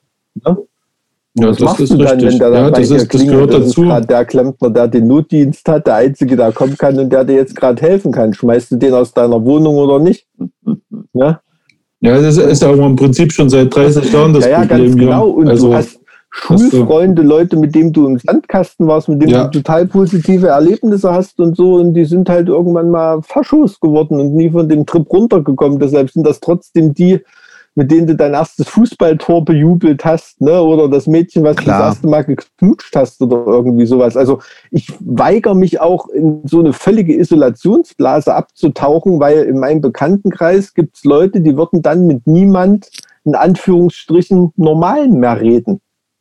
Ne? Mhm. Die würden nie mal eine andere Meinung hören im, im, im Sinne von einer, von einer Zecke wie mir oder jemand, der die versucht, vom Gegenteil zu überzeugen, sondern würden nur in ihrem braunen Sud äh, da irgendwie dahin vegetieren. Ne? Das heißt nicht, dass ich die als äh, riesengroße Kumpels äh, irgendwie sehe oder irgendwas, aber so diesen Gegenimpuls zu geben, das mache ich mhm. ganz bewusst und, und, und offensiv. Und ähm, ernte auch Respekt davor. Von, von, von vielen da gibt es ja auch immer noch, ja? da gibt's ja auch immer noch verschiedene ja. Schattierungen. Ja klar, also, also gibt natürlich welche, mit denen es keine Also deswegen, das, wenn ich jetzt, wenn ich jetzt zum Beispiel sortiere, dann gibt es eben Leute, wo ich weiß, das macht überhaupt keinen mhm. Sinn. Auf andere kannst du wieder positiv einwirken, selbst wenn die mhm. immer noch die, also AfD wählen oder mhm. so. Aber da tut sich dann trotzdem schon ein bisschen was und bei der übernächsten Wahl vielleicht schon wieder ein bisschen mehr. ja, und, und auch, da, halt auch so deshalb Punkt, wird es nichts bringen, wenn ich jetzt nach Friedrichshain ziehe und mich in eine Blase begebe. Ne? Also nee, klar. Das, deshalb, ähm, da, dazu ist mir meine Heimat nee, meine, auch grade, Ja, also gerade, äh, ich meine, es gibt einige Statements von, von dir, Mike, die ja irgendwie auch so, also sehr deutlich sind, sehr, also also nicht, als Band habt ihr eine Haltung, finde mhm. ich. Ähm, du bist ja ein bisschen so, so Spokesperson auch ganz viel. Ähm, also wie sehr, also ich fand, ich habe gerade neulich so ein Video gesehen, äh, glaube, das war kurz nachdem da in, in Thüringen äh, diese Kemmerich, mhm. Moring Kram war. Und da hast du, ich meine, das möchte ich mal kurz zitieren, weil ich das so, ich habe es mir aufgeschrieben, weil ich so schön fand, hast du gesagt, Kemmerich und Mike Moring haben sich von Kopf bis Fuß mit brauner Scheiße anmalen lassen und von einem kleinen narzisstischen Kind wie Höcke, was nur Chaos, äh, nur Chaos stiften will und jetzt vor Lachen nicht in den Schlaf kommt. Mhm. Also das fand ich A sehr schön, B aber auch was, was, äh, wenn man ähm, in, in, wenn man in seiner Blase ist, ne, mhm. dann sagen alle super und hauen und, und sagen sehr gut. Aber gerade du als jemand, der eben nicht explizit in der Blase ist und auch eine Band, die nicht nur in der Blase funktioniert, so, wo es ja durchaus auch äh, AfD-Wählerinnen und Wähler gibt, die euch gut finden. Mhm. Ähm, was kriegst du auf so krasse und sehr explizite, aber natürlich richtige Aussagen für Reaktionen? Mhm. Also gibt, gibt ganz viele Leute, die irgendwie markige Sprüche posten und äh, irgendwie was weiß ich, immer, immer da irgendwie so den, den knallharten AfD raushängen lassen oder so. Und wenn du zumindest mit den meisten, die da noch zurechenbar sind oder so, ne, dieses Bild von dem bescheuerten, dummen AfD-Wähler ist ja auch völlig falsch. Ne? Das sind so, Total, so viele Gutverdiener und, und, und, und bestens Absolut. laufende hat ja auch nichts mit Dummheit und zu tun. Unternehmer äh, und irgendwie. Und äh, wenn du, wenn du mit denen klipp und klar Tacheles mal wirklich auf einer vertraulichen Ebene redest, denen ist allen bewusst, was der Höcke von, von, von Typ ist ne, was da vorhat, wie da denkt, was, was seine Agenda ist, das ist denen, das ist denen absolut bewusst. Und umso tragischer ist es, dass die Leute trotzdem dieses Feuer entzünden wollen. Ne? Einfach nur, mhm. weil es so der letzte Button ist, auf den sie drücken können, um überhaupt noch irgendjemanden zu kitzeln. Ne? Und, und, und das, das ist so total tragisch. Insofern auf einer, ja, wie soll ich sagen, auf einer informellen, aber absolut ernst gemeinten Ebene kriege ich auf sowas ganz, ganz wenig negatives Feedback, selbst von Leuten, die mhm. AfD-Wähler sind. Also mhm. den meisten ist das genau mhm. so bewusst, wie ich das da gesagt habe. Ne? Mhm. Die wissen das selber. Und ähm, das ist wirklich schizophren. Also, und, und, das ist ja so ein Widerspruch, an dem ich mich abarbeite, dass einem wirklich offen ähm, da Nazis oder sowas auf solche Statements entgegentreten, haben, haben wir wenig Erfahrung in, in, letzter Zeit. Also je bekannter wir eigentlich geworden sind, umso weniger, muss ich ganz ehrlich sagen. Also eigenartig, aber es ist, es ist so. Es ist so. Also, und ähm, wahrscheinlich gibt es da in meinem Bekanntenkreis oder so auch viele Leute, die dann mir bestimmte Sachen ihrer Meinung vorenthalten oder was weiß ich, keine Ahnung. Die, Ne, das gibt es ganz also oft. Die, die das habe ich auch schon Wie du weißt, mit manchen mhm. Leuten mhm. brauchst du darüber gar nicht reden. Denken die vielleicht, okay, mit dem brauche ich darüber nicht reden, weil ich da wahrscheinlich ähm, äh, ja, argumentativ oder so eh nicht gegen ankomme und mir dann eine blutige Nase hole. Insofern ja, wird dann lieber bei der Geheimwahl. Ähm, mhm. Ja, es gibt auch viele, die, die so Sachen von Höcke oder Weidel oder was mhm. teilen und wenn du die darauf ansprichst, dann sagst, sagen die halt auch, na, die spinnen doch, nee, die kann man doch nicht ja. wählen. Es ist irgendwie, also. Ja, ja. Du, du, du, Mike, du bist ja da eh kampferprobt, weil du kommst ja aus Blankenhain. Ja, ne? so ein verschriebenes Fasch. Das war eh auch eine an, ganz, ganz andere Umgebung als hier zehn Kilometer weiter oder fünf, nee, wie viel sind es? Zehn Kilometer, glaube ich. Da war ich auch, wenn ich mal bei dir war, früher Anfang der 90er, musste ich auch mal ein bisschen aufpassen mit dem Moped. Ja, ja. Ja, das ist schon, ähm, ja, es ist schon, ist schon sehr, sehr speziell. Also der Doku schilder ich ja da auch so eine Sache, ne, wo in der Disco meine Fascho-Freunde andere Faschos mhm. verprügelt haben, weil, weil die mich angemacht haben und da haben dann halt Faschos Faschos verprügelt, weil sie eine Zecke angemacht haben. Die anderen, aber dann war dann dieser Zusammenhalt aus der eigenen Stadt dann doch irgendwie noch mehr wert. So. Also das ist so ein, ja, das ist wirklich ähm, gelebtes Paradoxon, gelebte Schizophrenie ist das. Ähm, da hier im Osten, so auf dem totalen Land. Ähm, ist absolut so. Und du, du hast, du hast hier Leute, von denen du weißt, okay, der Typ äh, ist wahrscheinlich ein AfD-Wähler oder ein Rassist oder irgendwie sowas, aber das ist der Einzige, der sich um die, um die Feuerwehrjugend kümmert oder der, der Bock hat, Fußballtrainer zu machen oder irgendwie, weil alle anderen nur auf der Couch sitzen und Netflix gucken. Ne? Und willst du dann solchen Leuten das Feld überlassen oder ist der, äh, das sind, weiß nicht, das sind wirklich Fragen, die können dich in Wahnsinn treiben. Ne? Total. Ja, ja. Mhm. Mhm. Ja, hier waren ja auch, auch bei mir in der Gegend gab es ja früher eigentlich eher Zecken im Vergleich zu mhm. deinem Ort. Blankenhain. Nur hier ist das so, die Leute von damals, die selber auch sich als Autonome bezeichnet haben oder so, die sind eben heute auch AfD-Wähler. Ah, echt? Das, das, treibt einen, das treibt einen echt zur Verzweiflung. Ja, auch Leute, die man von früher eben von Konzerten kennt mhm. oder so. Also es passiert eben auch immer wieder. Das ist total, also man kann wirklich verzweifeln manchmal. Aber ähm, dass ihr Probleme ähm, aus, dieser, aus dieser Richtung nachhaltig bekommt. Das ist nicht so. Also Mike, du hast ja auch einen, betreibst, da haben wir noch nicht drüber gesprochen, du betreibst ja auch einen, so einen veganen Imbiss. Mhm. Mit, Mitbetreiber. Ähm, mit Eigentümer. Mit, ja. Mitbetreiber. Äh, mhm. so, ähm, ähm,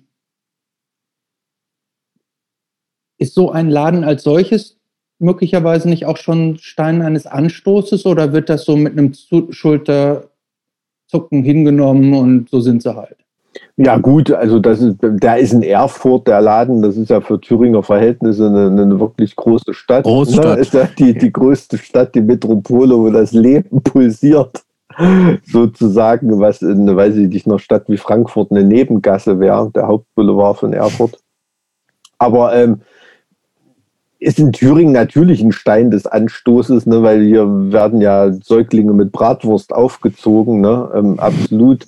Ähm, und wird auch nur in einer Stadt wie Erfurt funktionieren, ne? weil da so ein studentisches Klientel ist und so und, und da, da geht das schon.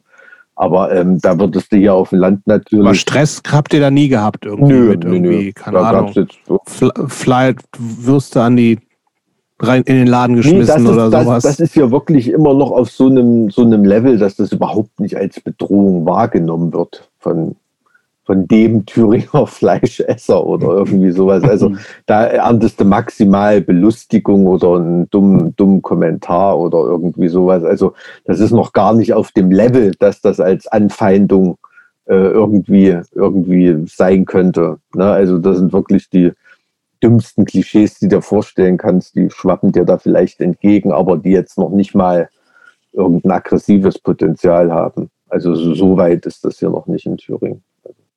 Aber ist das, soll das so ein richtiges Business-Standbein auch sein oder ist das, ist das mehr jetzt so ja, also ich bin, ich bin als, als entwickelteres Jurist, Hobby. Als, als, Jurist bin ich da ja wirklich übervorsichtig. Ne? Wenn du in der Gastronomie ohne Schwarzgeld arbeitest, verdienst du kein Geld.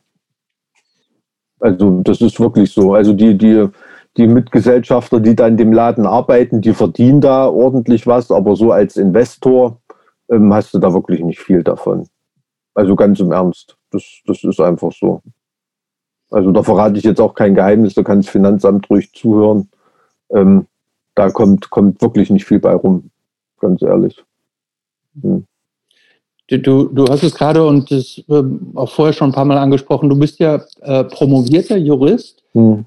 Ähm, arbeitest, arbeitest du eigentlich auch jetzt irgendwie aktuell als Jurist oder äh, ist das ist das so eine Qualität, die du dir so angeeignet hast, eine Ausbildung, die, die du so in dir hast und mal gucken, wann sie hm. zum Einsatz kommt? Ja, also ich, ich halte das schon in meinem Lebenslauf, äh, wie soll ich sagen, immer aktuell. Ne? Also, dass ich da immer mal ähm, juristisch tätig bin und da auf, dem, auf einem Stand bin oder zumindest wissenschaftlich arbeite. Also ich bin ja jetzt von meiner weiß nicht, was, was bist du für eine Juristenrichtung? Womit beschäftigst du dich meistens? Ja, überwiegend Urheberrecht und Mediensachen. Ah, okay. Also ich bin eher so Staats- und Verfassungsrecht. Ne? Also ähm, hm. jetzt gar nicht, gar nicht so sehr, was, was du jetzt in einer Kanzlei oder irgendwas ver verorten würdest, sondern schon stark wissenschaftliche Arbeit. Also jetzt bin ich gerade am überlegen, ähm, werde ich wahrscheinlich machen an so ein, ähm, beim Thüringer Umweltministerium und so eine Sache mitzuarbeiten, irgendwie für ein paar Monate, ja eh nichts zu tun in Corona-Zeiten jetzt. Ähm, das, das ist sicherlich hochinteressant, äh, sich da mit Naturschutzrecht und so befassen zu können, also gerade in einem Land wie Thüringen. Und ähm, also sowas, sowas interessiert mich dann schon. Ne? Oder jetzt gerade äh, zu den Corona-Zeiten, da hast du natürlich auch viele, viele Fragen, die sich da stellen mit den ganzen Grundrechtseingriffen und so. Das ist so genau die, ähm, ähm, genau die Schiene, das, was mich interessiert und wo ich da eher wissenschaftlich tätig bin. So, ne? Also so dieses, natürlich ist es nicht drin, ähm, vom Zeitaufwand her in so einer Band zu spielen und zum Beispiel äh, Richter zu sein oder so. Das, äh, mhm. das ist zeitlich nicht machbar. Ne? Das ist schon klar. Also so ein, so ein Nebenberuf, der wird dann, ähm, das wird dann schon ganz schön intensiv. Kannst sowas kannst du ja auch nicht, Anführungsstrichen, mit halbem Arsch machen. Ähm, aber ja, also in, insofern ähm, mache ich da schon, mache ich da schon immer mal was. Also und habe auch immer mal ein paar Vorträge oder so. Also neulich war zum Beispiel ähm, bei der Evangelischen Akademie Thüringen hatte ich zum Beispiel einen Vortrag. Ähm, da ging es darum, wie Algorithmen ähm, die Kunstfreiheit verändern. Ähm, das war wirklich hochinteressante Diskussion, die sich dann ergeben hat. Und solche Sachen mache ich dann immer mal. Ja. Mhm. Aber wie haben wir uns, wenn jetzt keine Bandaktivitäten anstehen, so einen ganz normalen Alltag von euch beiden so vorzustellen? Also was macht ihr? Also wie, wie sieht so ein Tag aus, so ein ganz normaler Tag? Also heute war kein normaler Tag, heute habe ich vier Stunden Schnee geschippt. ähm, ein ganz normaler Tag. Also ich habe schon, na, ich denke in der Woche habe ich hm, bestimmt fünf, sechs Interviews. Also die, vielleicht sind auch mal Wochen, wo ich drei habe und mal welche, wo zehn sind oder so. Aber jetzt so außerhalb von der Promo-Kampagne gibt es immer mal so Anfragen oder so Podcast-Sachen, wie, wie wir hier machen. Ähm, Gerade ähm, dann habe ich mit Band-E-Mails zu tun. Ähm, das ist schon viel. Ähm, dann habe ich ja gesagt, ich habe, ähm, hatte auch noch angefangen, äh, sammlungsbezogene Wissens- und Kulturgeschichte zu studieren, einen Masterstudiengang in Erfurt. Ähm, was wahnsinnig interessant ist, also wo man, war schon immer mein Traum, mal Geschichte zu studieren, speziell Kulturgeschichte. Und das jetzt sammlungsbezogen, da hast du wirklich noch so Sachen wie Paläographie, also wo du alte Schriften äh, entzifferst und übersetzen musst und, und Archivwesen und sowas. Das finde ich wahnsinnig spannend. Dafür mache ich immer noch viel.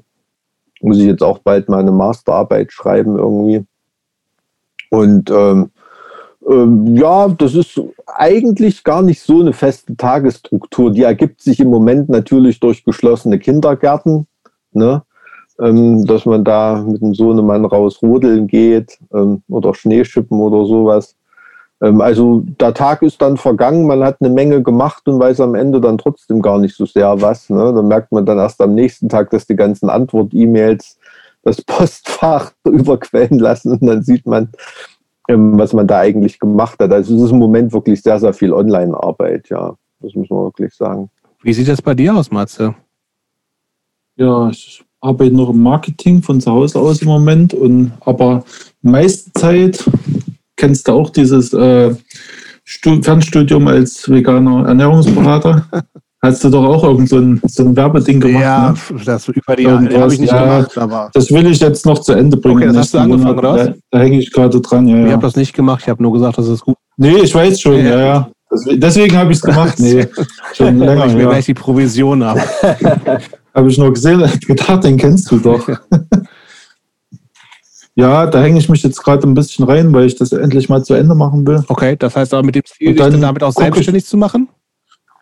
Muss ich sehen, okay. weiß ich nicht. Also jetzt zu den Zeiten, Zeiten ist es ja sowieso gerade ein bisschen schwierig mit irgendwelchen Kursen oder so, die man da machen kann, mhm. also geben kann. Auch meistens ist ja so das Trittbrett dann so diese an der Volkshochschule erstmal anfangen, mhm. wenn sich da seine Spuren verdienen, so muss ich mal sehen ich will es jetzt erstmal hinter mich bringen. Aber du hast ja ein BWL-Studium abgeschlossen auch, ne? Ja, genau. Also Diplom dann, oder was? Noch? Ja, noch Diplom war das. Und was hast du damit dann gemacht eigentlich? Nichts. Korrekt. weil, nee, weil kein also, Bock oder? Ja, also ich sag mal so, hm, will jetzt nicht zu sehr ins Detail gehen, aber es war halt nicht, äh, wie soll ich denn sagen? Hat sich nicht ergeben. Nee, hat sich nicht ergeben, mhm. sozusagen. Alles cool. Ich wusste halt nicht so richtig, was ich damit machen mhm. will, im Prinzip. So, wer nichts wird, wird, wird. Mhm. Und dann mache ich eben so ein bisschen Marketing von zu Hause aus auch. Mhm. Und ja, das läuft jetzt auch schon seit, ich glaube, seit, ja, seit ich eigentlich dann aufgehört habe bei HSB im Prinzip. Das ist jetzt durchgängig, nur da habe ich nicht mehr so richtig Lust drauf mhm. und habe gedacht, ich mache jetzt mal nebenbei noch das Fernstudium und wie gesagt, da gucke ich dann halt, ob da was geht. Und wenn nicht, mache ich das halt erstmal noch weiter. Und ja. Okay. Was würdet denn jeweils, äh, wenn ihr euch so an die Anfangstage zurückerinnert, die mit 15, 16, 17 Band gestartet, ähm, was würden die jeweiligen kleinen Matzes und Mikes über die Matzes und Mikes von heute denken? Hm. Ich glaube, ich würde mich ziemlich cool finden. Also ich weiß nicht. Also Warum? Also das ist jetzt nur so aus der. Warum das denn? wie, wie, kommt, wie kommst du denn da drauf? ähm, also ich denke, ähm, aber das ist eher das, was, was mir viele Leute und alte Freunde erzählen, dass ich mich gar nicht so sehr verändert habe. Irgendwie, also zu dem, wo da 17, also ich, man hat ja öfter mal, dass man jemanden nach 20 Jahren wieder trifft oder bei einem Klassentreffen und die da dann auf die Schulter klopfen, na Maigi, bist du immer noch Veganer oder so, ne? Und dann mhm. sagst du ja, und dann gucken sie dich blöd an, ne, weil sie es halt wirklich für eine Phase gehalten haben. Aber du trinkst jetzt was. Nee. Und, und so, also was damals eher so eine, so eine Kuriosität war, das habe ich irgendwie alles in mein Leben übergerettet. Und natürlich, ich glaube, so die Ansichten, klar hat man 16, 17 gedacht, man hat kapiert, wie die Welt funktioniert. Ne? Und heute steckst du in einem Haufen Kompromisse drin, über, über die du damals gelacht hättest und äh, für die du heute was weiß ich, ver, verachtet wirst. Ne? Klar ist es kein Punk oder Hardcore, dass ich heute vom Eigenheim Schnee meinen Volvo freigeschippt habe oder so. Ne?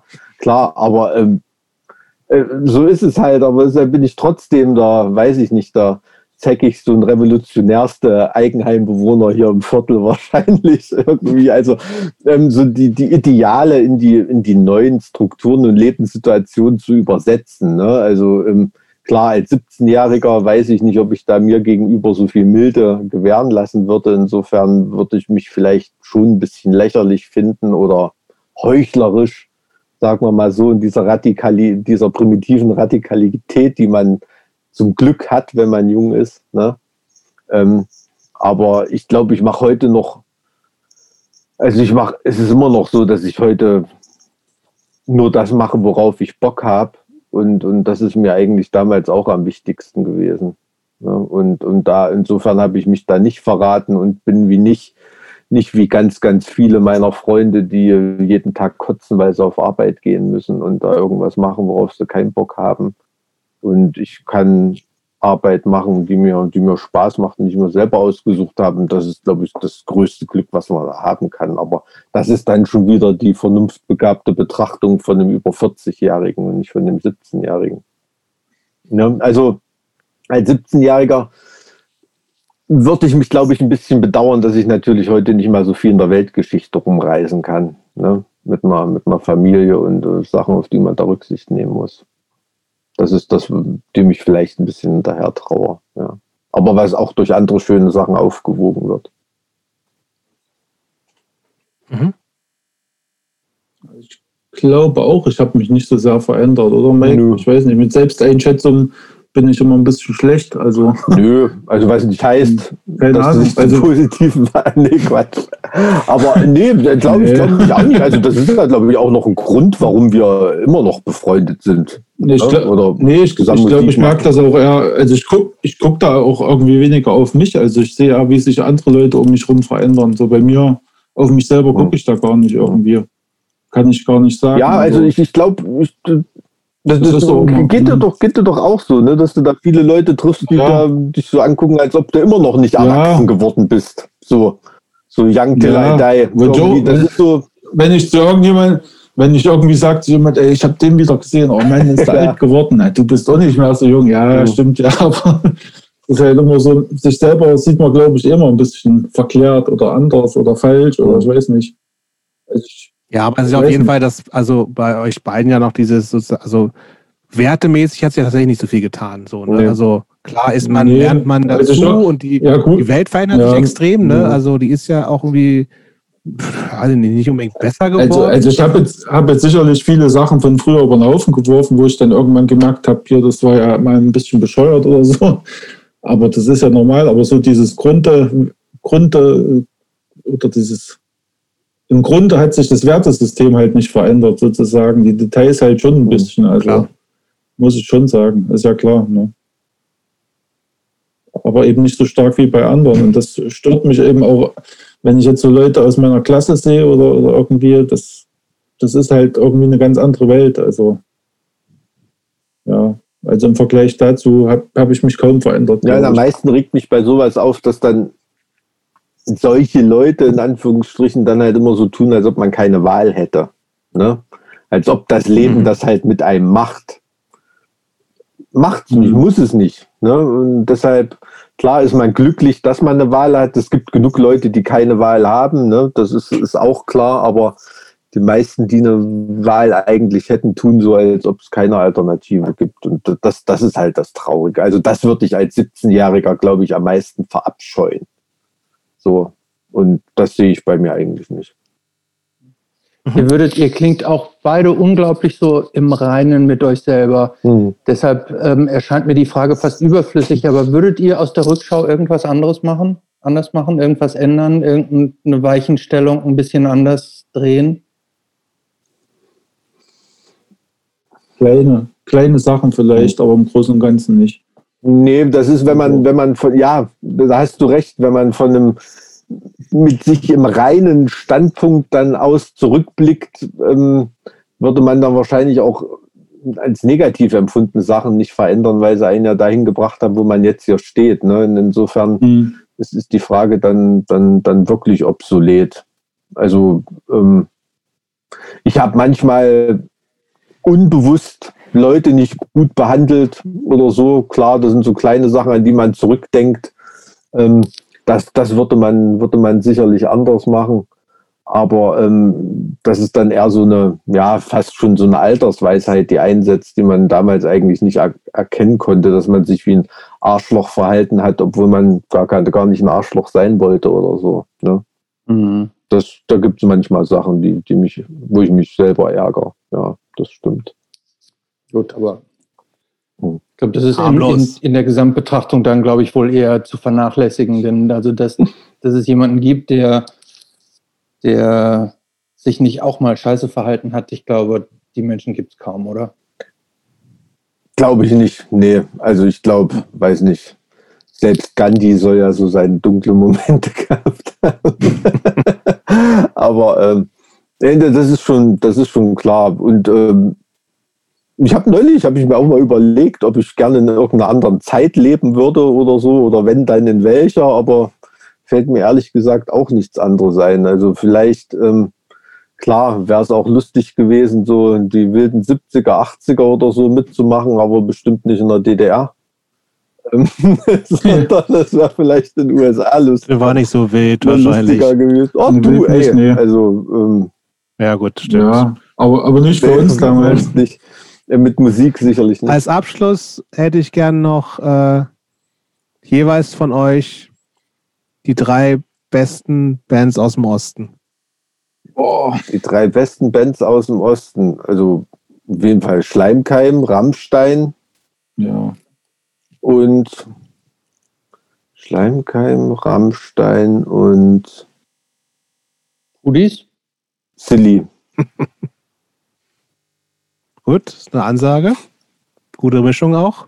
Also Schleimkeim auf jeden Fall. Ich würde aber noch bei Silly einen drauflegen, würde sagen Karat. Hei, hei, hei, hei, hei. Ja, also musikalisch fand ich die gar nicht mal so Ja, schlecht. das stimmt schon. Die Also haben schon Qualität. Weiter. Ja. Das war ja so ein bisschen, äh, naja, so ein bisschen Pink Floyd-mäßig fast schon. Gut, Nee, nee, es. ich, ich, tausche, keiner muss sich für- ich tausche, darf Keiner ich muss sich hier für eine? Band. Ich tausche Äh, Silly gegen Renf, tauschen. gegen die Klaus-Renf-Kombo. Okay, geht in Ordnung. Aber Beast würde ich noch, wer die meine Oh, ja. dritte Band noch. Gut. Beast. die kenne ich gar Metal nicht. Band. Nee, gar nicht. Das war so, so ein Judas Mhm. Priest-Verschnitt war das. Die hatten so eine Quartettsingle, Manne gegen Gewalt. Musst du mal gucken auf YouTube. Klingt ist gut, das klingt gut. Beast, Beast wie das englische Beast oder wie das deutsche? Nee, Deutsch, also Deutsch geschrieben. Beast. Jobs, da gibt es eine ganze Welt, von der du noch gar nichts weißt. Da gibt es ein Label. Ich Die weiß. hatten auch so, die hatten auch so Schnauzbärte Ja, und, Label, und, und, heißt und so. Avo, umgebaute Avos. GDR. German Democratic Recordings. Die haben wirklich alles, was es jemals in der DDR als Metal gibt, jetzt nach und nach wieder veröffentlicht. Finde ich total spannend, weil Ostmetal kenne ich mich Das gar nicht Sachen, aus. kennst du Formel 1? Ja. Die Sendung oder was? Live im. Stahlwerk. Ja. Ist das eine Musiksendung? Platte, live, live im Band, Stahlwerk. Nee, da, okay, da Hammer. muss ich, da muss ich noch viel, muss ich noch viel zu Ja. Ich lass machen. dir mal was Also, Da zukommen. gab's doch. Sehr gut. Weil Ostrock kenne ich natürlich. Ja. Äh, für, aber ich hat auch für mich was tatsächlich. Also ich habe hab schon, also nicht alles Mhm. so, ne? Aber ich finde, das ist schon total spannend. Auch dieses, auch dieses ganze, ja, was so renft und sowas, weißt du, dieses, Ja, was sind denn für euch die dieses Top-Bands aus psychedelische. Also, also für mich ist das Pudis, Karat, Silly, das sind für mich, auch- was ist mein Freund der Baum, was ist, gilt das noch als Rock oder was ist das? Nee, das war doch, Das war aber doch eine Sängerin. war doch nicht, nicht, das war auch nicht Osten. Nee, das war ja kein Osten. Das war doch hier diese, diese, die, da, die sich totgefahren Richtig, hat irgendwo am Baum. bei Husum. das habe ich. Da war ich nämlich, da war ich nämlich an der Unfallstelle. Ja, wirklich. Das hieß Alexandra, hieß die, glaube ich, ne? Alexa, ah, da, den habe ich fotografiert, den Gedenkstein dort. Da waren wir nämlich auf dem Wacken und bin ich hier mit dem Mies, sind wir zwei Stunden rumgefahren, haben den scheiß Stein gesucht. Also anderen für mich. Schleimkeim auf jeden Fall. Hm.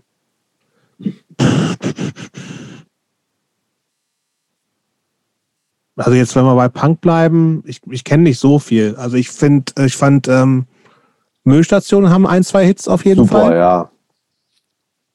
Ähm, Das ist ja, das sind ja, ich bin der Mann, Punkrock-König aus Mansfelder Land, ne? Mansfelder Ja, Land, genau. Super Band. Ein Hit, auf jeden Fall. Super Band. Und ansonsten, ich weiß es nicht, ich, also habe ich nie gehört, aber spannend fand ich natürlich dann und weil es, äh, einfach auch überhaupt da war, halt Lattentat, so, ne? Hm. Auch gut. Aber auch so. Also ich finde find, halt äh, äh, die Feeling B der Nachwendezeit finde ich echt gut. hab ich auch nie Also so das. Spätwerk von denen, ähm, super gute Texte, also muss ich ehrlich sagen. Und ich war immer enttäuscht. Ich habe erst sehr, sehr spät, ich habe immer gedacht, Fucking Faces ist auch eine Ost-Punk-Band. Nee, das ist noch He- Hessen. Ja, aber die kommen so aus dem Grenzgebiet oder so. Ne? Die Ja, sind ja, aber, ja. Oder Esch, Eschweg, Bad Hersfeld. Genau, oder so, sowas. Ich würde von Mhm. euch gern noch äh, die beste äh, aktuelle Deutsch-Punk-Band. Jetzt, jetzt haben wir gar nicht über Schweineherbst geredet, Jobst. Ne? Ja, nee, also aber Slime aktuell, Nee. schwieriges Thema. Ne? Also äh, Wieso? Gab es da wieder was? ich habe auch eine Platte gemacht vor einem Jahr oder Ach so. so. Ach so, stimmt. Ja. Naja. Puh, äh, ich bin, ach, Deutschpunk ist auch ein bisschen schwierig bei mir, ehrlich gesagt. Also ich höre ich hör viel, auch wenn das eher so parodistisch ist, ähm, äh, Mülheim Asozial, die sind echt gut. Ja, ich Ja, weiß, die finden da bin ich auch nicht so also die sind also geworden. auch, die, aber die sind, glaube ich, selbst in Hardcore-Kreisen äh, sehr Ja, anerkannt, ne? Hm, so. Boah, ich- aber mir wird spontan keine, gut, Ähm. keine aktuelle gute Deutsch-Punk-Band einfallen, die ich wirklich aktiv höre. Ja, also ich, ich halt kenne so, auch was ich ganz wenig nur, deshalb dachte ich, vielleicht gibt es noch einen coolen Tipp oder so, Als- aber ist nicht viel, ne? Akt Also ich Aktuell bin, ich bin äh, also richtig Deutsch-Punk oder deutsche Punk-Hardcore-Band? Nö, kannst du, mach ruhig. Also, allerdings ist auch noch nicht, fällt mir gerade nur ein, Kackschlacht, kennst du die? Boah, nee.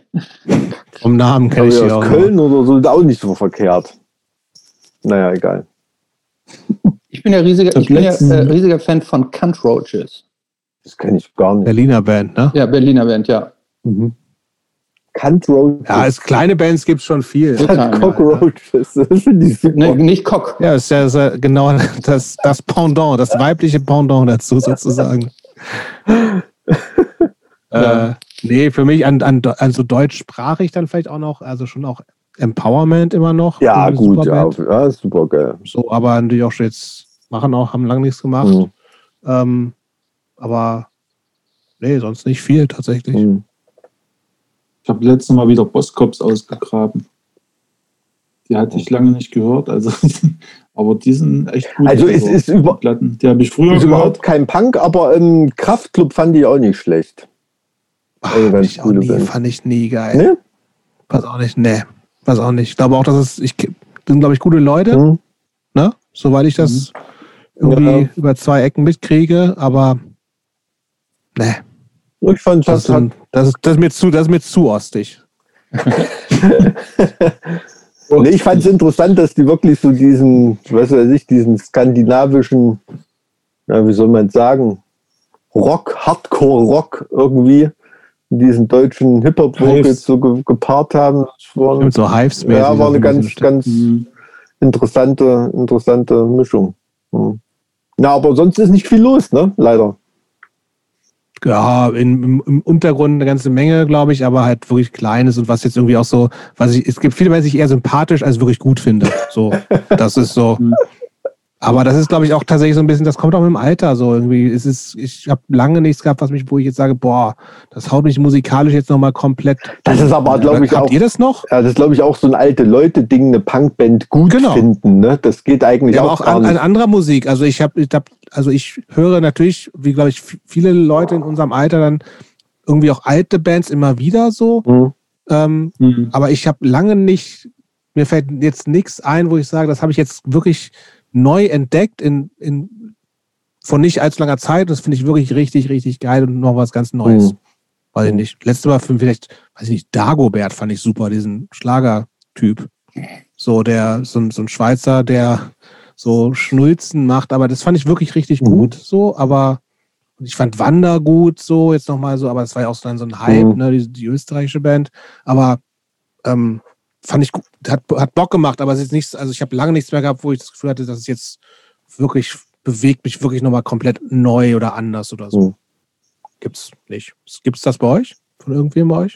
Gerade. Also ich, ich, ich höre ja viele, ähm, ich, ich höre schon noch viele aktuelle Sachen, aber da war tatsächlich, ich habe gerade bei mir nochmal durchgeguckt, tatsächlich unglaublich wenig deutsche Sachen, die, die aus Deutschland kommen.